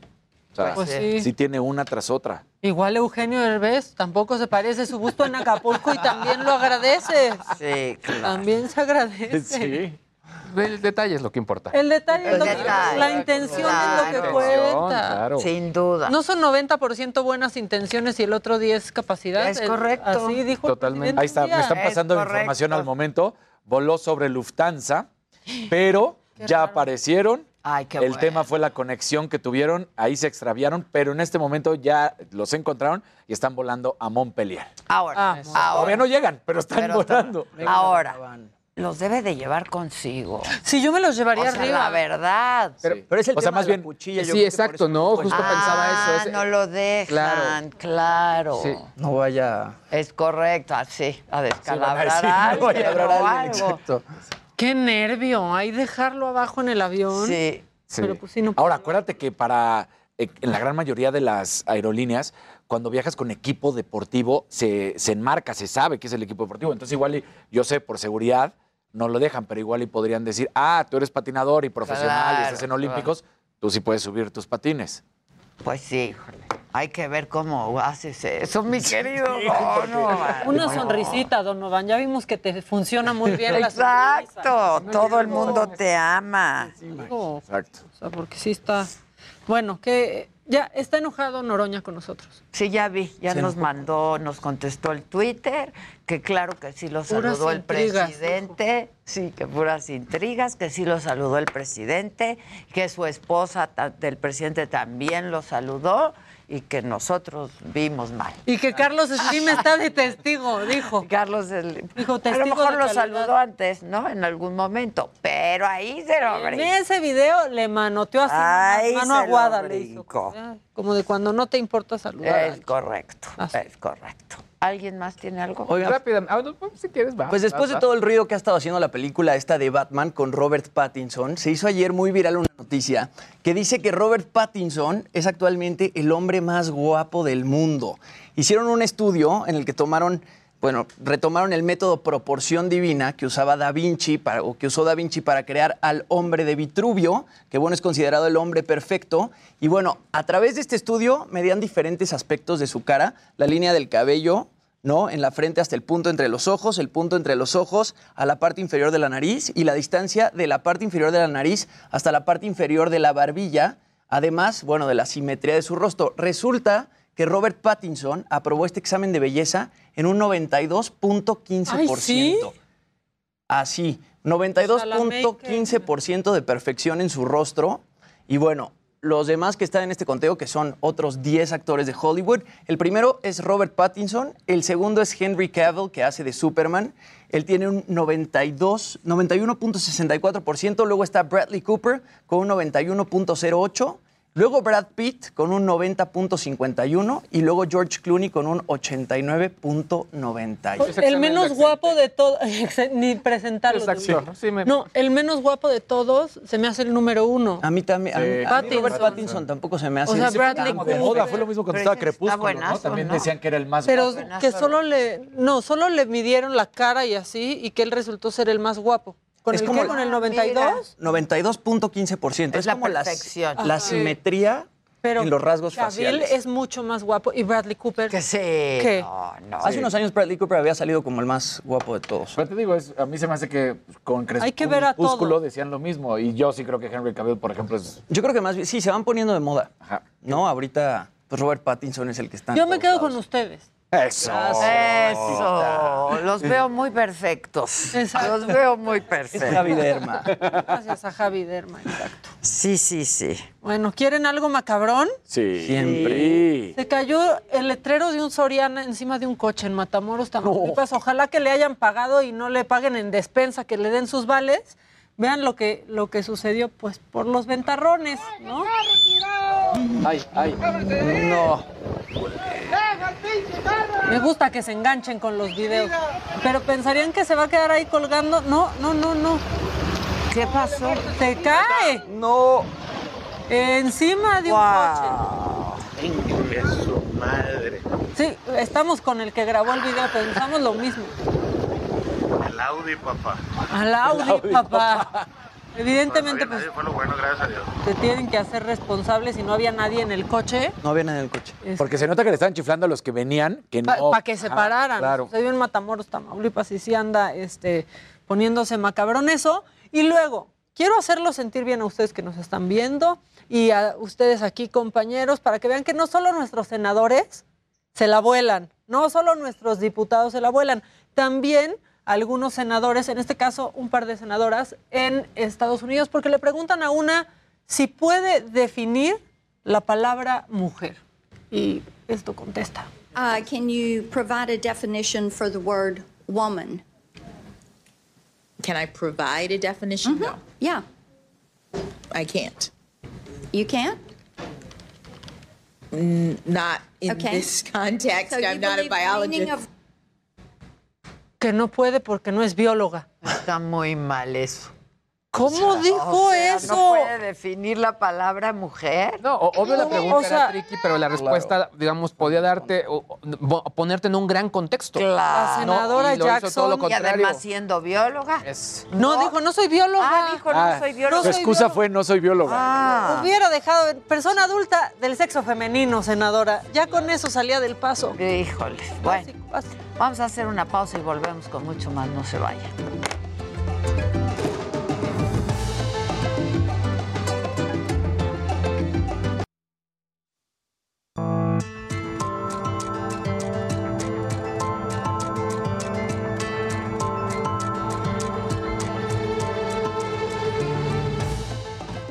Bueno, pues ¿quién nos acompaña hoy, mi querido Jimmy? Está con nosotros ni más ni menos que Virlan García. Con un éxito Gracias, enorme, gracias. además, Virlan. Bienvenido, ¿cómo estás? Bien, bien, contento. La verdad, este, pues la primera vez que estoy por acá, entonces para mí es algo nuevo, es algo muy bonito, una experiencia que este, tener el gusto de conocerte a ti y a todos ustedes, pues magnífico, ¿no? No, pues muchas gracias y bienvenido. Creo que la parte que plat- Estábamos platicando, perdón, Jimmy, te Sí, de, tu- de sus inicios. De sus inicios, lo que de cómo empezó, dos. está bien padre, cuenta. Sí, pues realmente fue un rollo como underground, ¿no? Donde pues grabé una carne asada con una consola, un disco como en vivo, que después que me los CDs, después los, los regalé. Y a la gente como que empezó a rolar, a rolar mi música y luego también a, a- yo pues vengo de la era digital, de YouTube y todo eso. Y también en YouTube empecé a subir mi música y fue como empezó como a crecer ese rollo del- de, lo digital. Y pues tuve la oportunidad de formar parte de esa como ola nueva de, de- de- de generación digital. Entonces, pues fue una gran herramienta, la verdad que me ayudó muchísimo y la gente pues me fue aceptando, me fue como escuchando y todo ese rollo gracias a las, a las plataformas. Y pues aquí estamos. Es- Eso, empezó hace siete años. Hace siete Ahorita años. tienes 24, empezaste a los 17. Así es. ¿Cómo empieza tu gusto por la música? ¿Tu papá es músico también? ¿O te juntabas por allá en Sinaloa con músicos? Sí, pues realmente mi familia, de parte de mi mamá, este, pues son músicos, ¿no? En la casa, pues en los convivios de Navidad o en Año Nuevo nunca faltaban las guitarras, eh, la musiquita en vivo. Entonces, como mis tíos tocan, mi mamá toca, mi abuelo era compositor, entonces yo creo ah, que pues no, es- pues Sí, ya. Sí, pues yo creo que ¿A qué otra cosa se iba a dedicar? Claro. de Sería parte- raro que quiero ser contador. Eso sería lo raro. Sí, entonces yo creo que viene de parte de mi mamá. Es impresionante que a los 24 años tienes seis discos de estudio en Spotify. Así es. Siete porque discos. otro lo, lo reversionaste, ¿no? Así es. Pero seis discos de estudio en Spotify. ¿A qué edad empiezas a grabar discos? ¿Desde los 17? Aproximadamente de los 16. Los 16, el primero que grabé fue Puro Criminal, por ahí, este, como en el 2015. Este, era como, yo la verdad era antes más como de corridos. Y después miré que lo romántico pues me empezó a funcionar muy bien. Pues es y- que por allá los y me- corridos, ¿no? Claro, sí. Románticos, somos bien tirados al drama. Aparte nos Sí, y- encantan y, eso. la neta, pues yo creo que lo romántico como que más, me gusta más, ¿no? Ahora. Está increíble. Este género, este, como que también pega mucho en Estados Unidos, ¿no, Virlan? Eh, digo, te presentas mucho aquí en México, pero ahorita tienes una gira importante en Estados Unidos y la recepción de este tipo de música allá es, pues, bastante fuerte. Así es, sí, pues gracias a Dios que hay, hay mucha chamba y en la Unión Americana pues hay muchos paisanos, ¿no? Que, que nos escuchan, que nos apoyan y van a nuestros conciertos a, a- ahí a vernos, a escucharnos. Y pues un placer, ¿no? Poder ir a compartir nuestra música y que la gente pues este, conozca al artista de aquel lado también porque pues muchos, tú sabes, buscan el sueño americano, están allá y echándole ganas y pues a veces quieren distraerse y ver a, a su artista y entonces uno va y les complace un rato. Yo estaba leyendo por ahí que dicen que eres el próximo Cristian Nodal. Sí, eso me dijeron. Viene el nuevo Hombre. Nodal. No, yo soy el próximo Virlán García. ¡Eso! ¿Qué fue más impactante? Oye, pero a Nodal le ha ido muy bien. Y ¿eh? le llegó su Belinda. Claro. Yo ya tengo a mi Fernanda en casa y me voy a ir bien. ¡Ah, Claro. Este muchacho muy bien. A sus 20, ¿qué? ¿Dos? 24. 24. 24. Hombre, pues iba a decir su qué fue más Fernanda impactante. en casa. Porque tú contabas que en los ríos es donde empiezas a escuchar. Para ti, ¿qué impactó más? ¿La primera vez que empiezas a escucharte en coches de otras personas ahí donde ibas normalmente a tu carne asada? ¿O cuando ya se hace un boom total? Wow, no, pues sí, pues es como un proceso, ¿no? Como que va evolucionando uno y cada vez es algo nuevo, ¿no? Por ejemplo, en ese entonces pues era algo súper nuevo para mí eh, escucharme en un, en un carro, pues porque no manches. Aunque es a una pequeña escala, pero era algo muy bonito. Una sensación bonita después que escucharte en la radio, salir en la tele, de ganar un premio, este, es algo súper importante para mí, eh, que te tomen en cuenta que es con el hecho de estar nominado, ¿no? Entonces yo siento que, pues, como que van pasando experiencias que uno va conociendo y son, pues, cada vez nuevas. Entonces, pues yo creo que ha sido un proceso muy bonito y lo hemos ido disfrutando conforme van pasando las cosas. Y en cuanto al proceso de composición, Virlan, ¿siempre usas la guitarra para, para componer tus canciones? Sí, la verdad que la guitarra para mí me ha servido muchísimo. Es un instrumento que para mí es muy noble, ya que pues antes yo era adicto a escribir poesía o, o poemas. Entonces siempre tuve problemas en la escuela por eso, porque siempre he sido bien fan de la literatura. Entonces, ¡Wow! cuando, cuando, Este muchachito no es el próximo Nodal. ¿Cuándo te iba a decir eso? Perdón, En- perdón. Entonces cuando llego y, y- y- toco la guitarra, ya cuando empiezo a aprender a tocar las guitarras, fue como que fusioné eso, ¿no? La poesía, el- el- Le ponías música a tus poemas. la- la ok. melodía. ¿Y ahora cómo compones? O sea, la, la letra la vas poniendo en la guitarra o también... Sí, sacas una armonía en la guitarra y ahí vas Siempre es, cada rola tiene su como proceso. llegue. Sí, Ok. exactamente, como por ejemplo hay veces que se me ocurre una tonada y estoy así como en el avión o en el carro y, y grabo la tonada así como que na, na, na, na, na, y así como Ah, que todo el mundo ok. se me queda así como qué pedo, ¿no? Pero pues es un proceso. O si no, la, la- la letra. De pronto Sí, te y- sale la letra. y- Entonces llego a mi casa y ya, ok, tengo esta tonada, ya le meto la letra. Hoy muchas veces que surge la letra con- junto con la, con, con la melodía, entonces hay, hay como que cada rola tiene su, su rollo, ¿no? Porque este recurso de la tecnología es increíble para la música, ¿no? Digo, ahorita estabas afinando tu guitarra este, en el teléfono, ¿no? Y se te ocurre cualquier idea y también la grabas. O sea, nunca se te Sí. va nada, puedes componer en absolutamente todos lados. Fíjate que sí, me ha pasado incluso que no tengo pila o algo en el teléfono. Entonces, eh, se me ocurre algo y no tengo con qué grabarlo. Digo, ok, no, ahorita, se me, ahorita me acuerdo. Digo, llegando a la casa me acuerdo. Llego a la casa y ya no me acuerdo. y yo digo, ay, un Hijo. coraje. Ahora, Porque mejor estás dormido, ¿no? Y Sí, Ahora, a mí me ha ¿quieres pasado. Dices que tú eres obviamente de la, de la era digital, pero al final sí ll- llegó la tecnología a democratizar todos estos procesos, ¿no? Para crear contenido, películas, música, etcétera. Pero también genera más competencia. ¿Cómo, cómo te enfrentas ante pues todo esto que con ocurre? el talento. Es, Sí, no hay Sí, de otra. pues es que ahora es bien fácil. Es bien fácil no exponer, por ejemplo, si tienes una rola o lo que sea, subirla a las redes sociales, a Facebook, Instagram. Ya sabes que ahorita pues este está el TikTok. Entonces es muy fácil exponer tus obras. Yo siento que pues sí está un poco más fácil, pero pues al final del día pues la gente es la que elige al, al artista, ¿no? La que se enamora del artista. Lo que ya me di cuenta que si hace similar a Cristian Nodal es bor- borrar todas tus publicaciones de Instagram, güey. que también borra todas tus publicaciones y tienes publicaciones de hace dos, Dos semanas. Sí, así es. ¿Cuál es-. Cuéntanos esa estrategia. De hecho, yo, yo las borré primero, ¿eh? este, realmente, pues, estaba yo pasando por un proceso difícil, ¿no? Eh, personal, muy, muy íntimo, que realmente... ¿Con la Fernanda? No, no, nada que ver. No, no, ojalá. no, nada que ver. La neta, pasé por ahí por... Familiar. Sí, familiar, súper, súper personal, que dije, ¿sabes qué? No quiero saber nada del mundo, no quiero saber nada ahorita. Le dije a mi esposa, ocupo mi espacio ahorita, dame chance. Y la neta, pues sí, me dio mi tiempo, mi espacio. Ahorita ya estoy bien retomando mi trabajo, pues alguien tiene que hacer música, ¿no? Y, y salir a, a echarle ganas, entonces ya estamos bien, gracias a Dios. ¿Tienes dos hijas, Virlan? Así es. ¿Dos hijas de qué edad? Tiene una cinco y otra tiene dos años. No manches. Wow, no, has que hecho todo. precoz. Todo. Muy precoz. Muy precoz. ¿Qué? ¿Te- Sí. ¿Les falló? No, no, fíjate que realmente, pues, no sé, pues en, en mi familia, pues sí tenemos como la cultura algo así como arraigada a los tiempos de antes. Entonces, y sobre todo ahí en Sinaloa, que se usaba mucho. Igual, pues, eh, en la familia de mi esposa, eh, mi suegro, pues, se robó a mi suegra bien chamaquita también. Entonces, como que ahí nos... Pues de una vez. Sí. ¿Y a la Fernanda cómo te la robaste? No. Eh, algo así, pues, realmente a ella la conocí, pues, bien morro. o sea, Ella tenía que como 14 años, algo así. ¿Y tú? Diez y... No, no, no, yo tenía como, pues, soy un año más grande, 15, 16. Ah, súper chavitos los dos. Sí, sí, sí, entonces pues se dio el amor, o sea, fue algo que pasó y realmente se dio así súper natural. Entonces, hoy, gracias a Dios, tenemos dos niñas hermosas y nos amamos con, con todas las fuerzas del alma. ¡Qué entonces- bonito! Ay, no, ya. No, ya. Ahora, hay una gran diferencia entre escribir poemas e escribir canciones, ¿no? Sí, exacto. O sea, le puedes poner música de pronto a algún poema, pero es completamente distinto. ¿Sigues escribiendo poemas o, Sí, o te estás claro. dedicando solamente a hacer canción? Fíjate que a veces escribo cosas que se me ocurren, no sé, como puede ser más poesía, ¿no? Que este, la mirada puede llevarme al fondo de tu alma, cosas así que se me van ocurriendo. Y después me pongo a leer, ¿no? Así como que, ¿qué escribió? A ver qué locuras hice.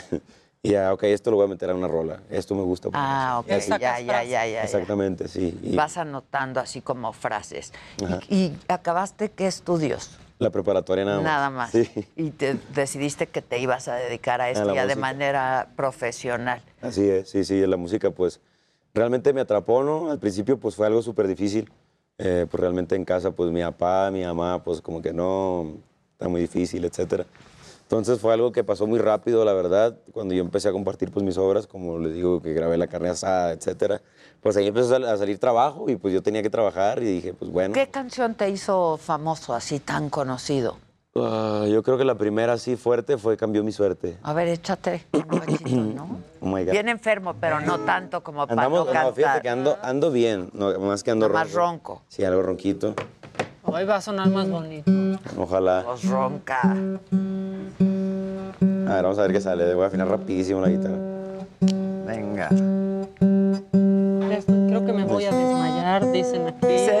Que ya cante. Ahí va, ahí va. Calito, un tequilita.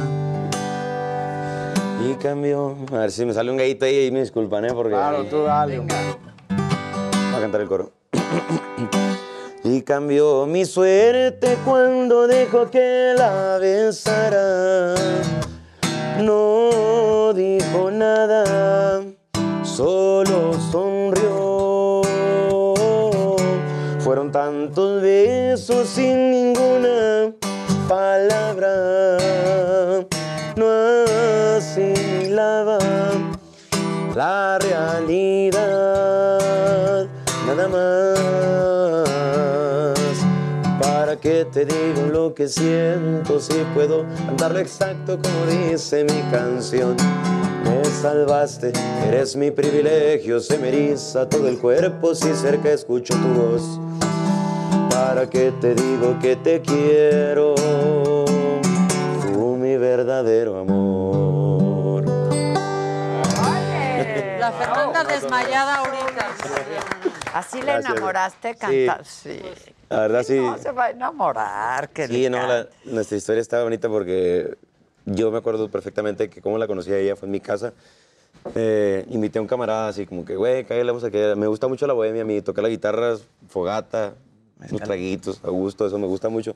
Entonces le dije... ¿Ya te echabas tus traguitos a los 14? No, a los 16. Ok. Sí, Precoz, sí, precoz, precoz. Sí, entonces, de este, ya, pues cállale, voy aquí a la casa. Y, pero resulta ser que ahí iba la Fernanda.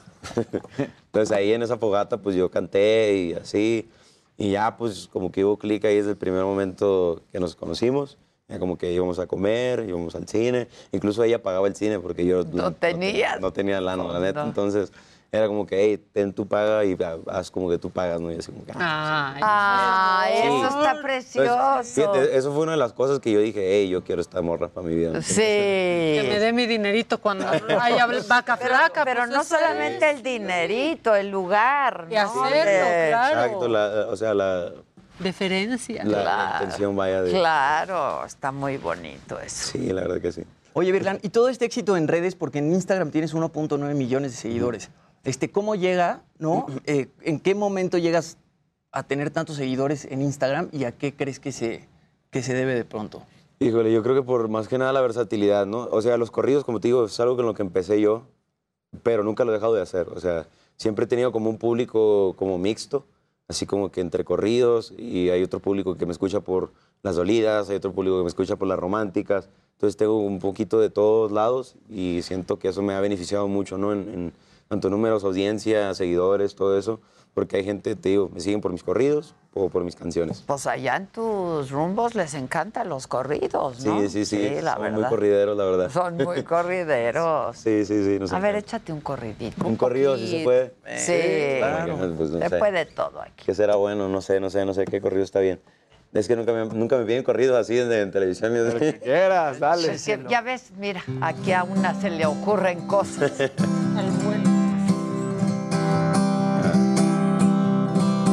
Como que vivir de perro, el chiste es ganar billetes.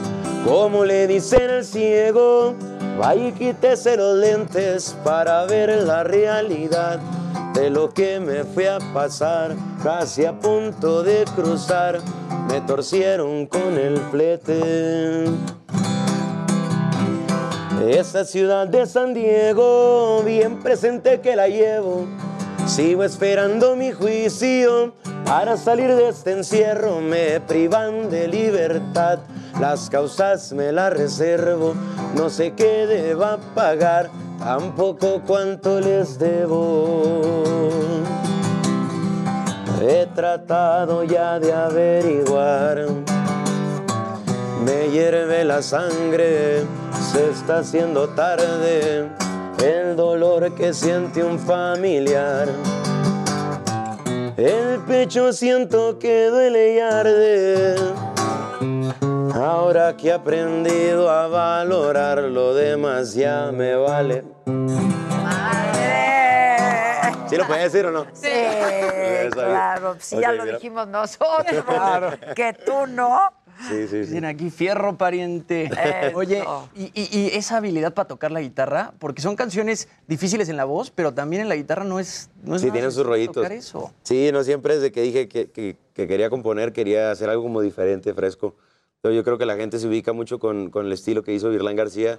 Tengo que darle crédito también a mi buen amigo Carlos Ulises. Ahorita ya no está conmigo trabajando, él tiene su proyecto aparte. Un tiempo él y yo hicimos este estilo de guitarras como más este, progresivo, más moderno, que la verdad a mí me ha servido mucho y es un estilo que he mantenido así, ¿no? Tratar de mantenerlo. Y después ya de siete años de carrera llega este contrato con Ocesa Seitrack, ¿no? Así también con Sony, hace dos años. Bueno, casi dos años. Que creo que es muy importante para tu carrera, porque Sí. de pronto ser un artista independiente en todos lados, no solo en México, es, Es bien bien difícil, difícil. llegar a, pues no sé, llenar escenarios grandes. Sí. Y de pronto con la ayuda ya de Ocesa, de Seitrack y de Sony, me imagino que tu carrera Sí, ojalá cambia, que vaya. despega. Vámonos recio para arriba. Tengo poco que firmé con Seitrack, tengo que sacar sus semanas. Estamos empezando a trabajar con ellos ya, gracias a Dios. Con Sony pues ya tengo un año pasadito. Este, yo siento que van a pasar cosas muy bonitas, este, sobre todo porque hay buena relación, hay buena amistad. Con buen amigo Octavio, buen amigo Alex, yo creo que van a pasar cosas muy buenas. Primeramente Dios, este, estamos trabajando mucho para que este, cosas buenas pasen, entonces toda la buena vibra. Y en temas de colaboración, Virlan, ¿con quién te gustaría colaborar? Porque ves que ahora el tema de los corridos ha cambiado, ¿no? De Ujú. pronto jo, este, artistas del urbano le entran al corrido, Santa Fe Clan está haciendo ahora este, corridos tumbados. Sí, ha sí, sí. cambiado mucho la industria musical alrededor de estos géneros. ¿Has pensado de pronto hacer una colaboración con algún artista Sí, sí. Sí, porque se hacen muy virales. hice dos colaboraciones con un buen amigo mío que se llama, bueno, le dicen Lefty. Este, él es de allá de mi tierra, Sonora. Este, dio la, la, ¿cómo se llama? Oportunidad, lo hicimos, la gente lo aceptó muy bien. Hicimos un tema así como bélico y otro así como entre romántico, así, está, está curada. Yo nunca había tenido el atrevimiento, la neta, de hacer algo así diferente. Pero tuve el acercamiento con este camarada, entonces eh, pues él me propuso hacer algo, yo también dije pues vamos a darle, no pierdo nada. Entonces la gente lo aceptó muy bien y yo creo que vamos a seguir haciendo ese tipo de ¿Pero qué es? colaboraciones. ¿Qué género? Es como urbano, urbano, como trap, así, está, Ya. está curada, la verdad, quedó muy bien. Eh, digo, sin dejar mi estilo, ¿no? Que son pues las guitarras, norteño, banda, etcétera, pero podemos hacer colaboraciones incluso de pop o de otros géneros. Yo estoy siempre dispuesto a hacer eh, diversas colaboraciones con otros géneros, entonces, pues, mientras jale. vamos. Padrísimo Oye. ver a tu artista favorito entrándole a otros Claro, géneros. Salen cosas bien padres, ¿no? Sí, claro que sí. Incluso Babo de Cártel de Santa publicó un video cantando una de tus rolas, ¿no? Ah, sí, la de híbrido, sí, cierto. Y sería buenísimo hacer una colaboración de pronto con, con el Babo. De hecho, sí, hablé con el que ayer, están pláticas, de hecho, están pláticas. Y le pero- están pidiendo aquí en el chat, ¿eh? Sí. Está de híbrido. Y dicen que cuándo vas a Estados Unidos y que a qué parte de Estados Unidos vas. Vamos a Wisconsin y a Idaho. Ok. Idaho, sí, ¿Cuándo? primero. Este fin de semana. Este fin. Ujú. Ah, buenísimo. Estamos ¿Y en- ¿Dónde, ¿Dónde vives ahora? Ahora en San Diego, California. San Diego. California. Sí, sí, sí. Este, viví ahí en San Luis, pues antes vivía en San Luis, tengo un poquito que, que tengo ahí en San Diego. Ya. ¿Y te gusta? Me encanta, sí, pues bien a gusto el clima, seguro. Los a gusto. las mis- niñas. ah, ya la escuela a gusto. Para hijos está bien padre. Sí, Sí, para no, los es hijos una está bien chulada. padre. Está el zoológico, SeaWorld, todo. Sí, todo. Increíble. Oye, que eh, es tu nombre de pila, ¿no? Sí, eh, Jesús es mi nombre. eh, Jesús Virlán, mi segundo nombre. Ah, ok. ¿Qué Ajá. significa algo? Preguntan aquí. Eh, pues Vir de Virginia, mi mamá, es su nombre, y Lan de Alan. Es como una conjugación de dos nombres. Ah, ok. Sí, Vir de Virginia y Lan de Alan. Virlán. Sí. Ok, ok. Virlan. Dice, estos son artistas de verdad, dice Carlos Juan. Arre, arre, dicen. Este, viene. Mira, aquí, aquí tengo todas tus fechas en Estados Unidos. A ver, 25 de marzo en Green Bay, Wisconsin. Eh, Ah, marzo no tan perdido. 26, Marshalltown, creo que es Iowa, Estados Unidos. Marzo 27, Sioux City. Eh, abril 2, estás en Ukiah, California. 9 de abril en Las Vegas. 16 de abril en Denver y el 20 de mayo en Dallas, Texas. Gracias a Dios. Mucho muchas trabajo. fechas. Sí, gracias a Dios. muchas fechas. ¿Y aquí tienes algo Aquí, previsto? yo creo que regreso a Tijuana el primero de abril. Ok.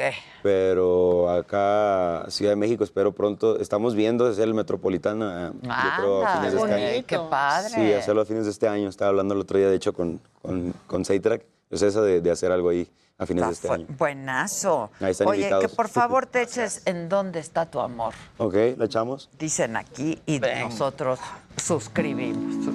Le voy a bajar unos tonitos porque... ¿En dónde está tu amor? ¿A dónde se marchó? ¿A dónde se esfumó aquella esperanza de que vuelvas? Y es que solo el sabor de tus besos me llega. Y lo que sucedió, que a la gente le asombre. Y es que lo que me hiciste en verdad que no tiene nombre. ¿De qué sirve tu adiós si ya no volverás? Aquí te esperaré si piensas regresar.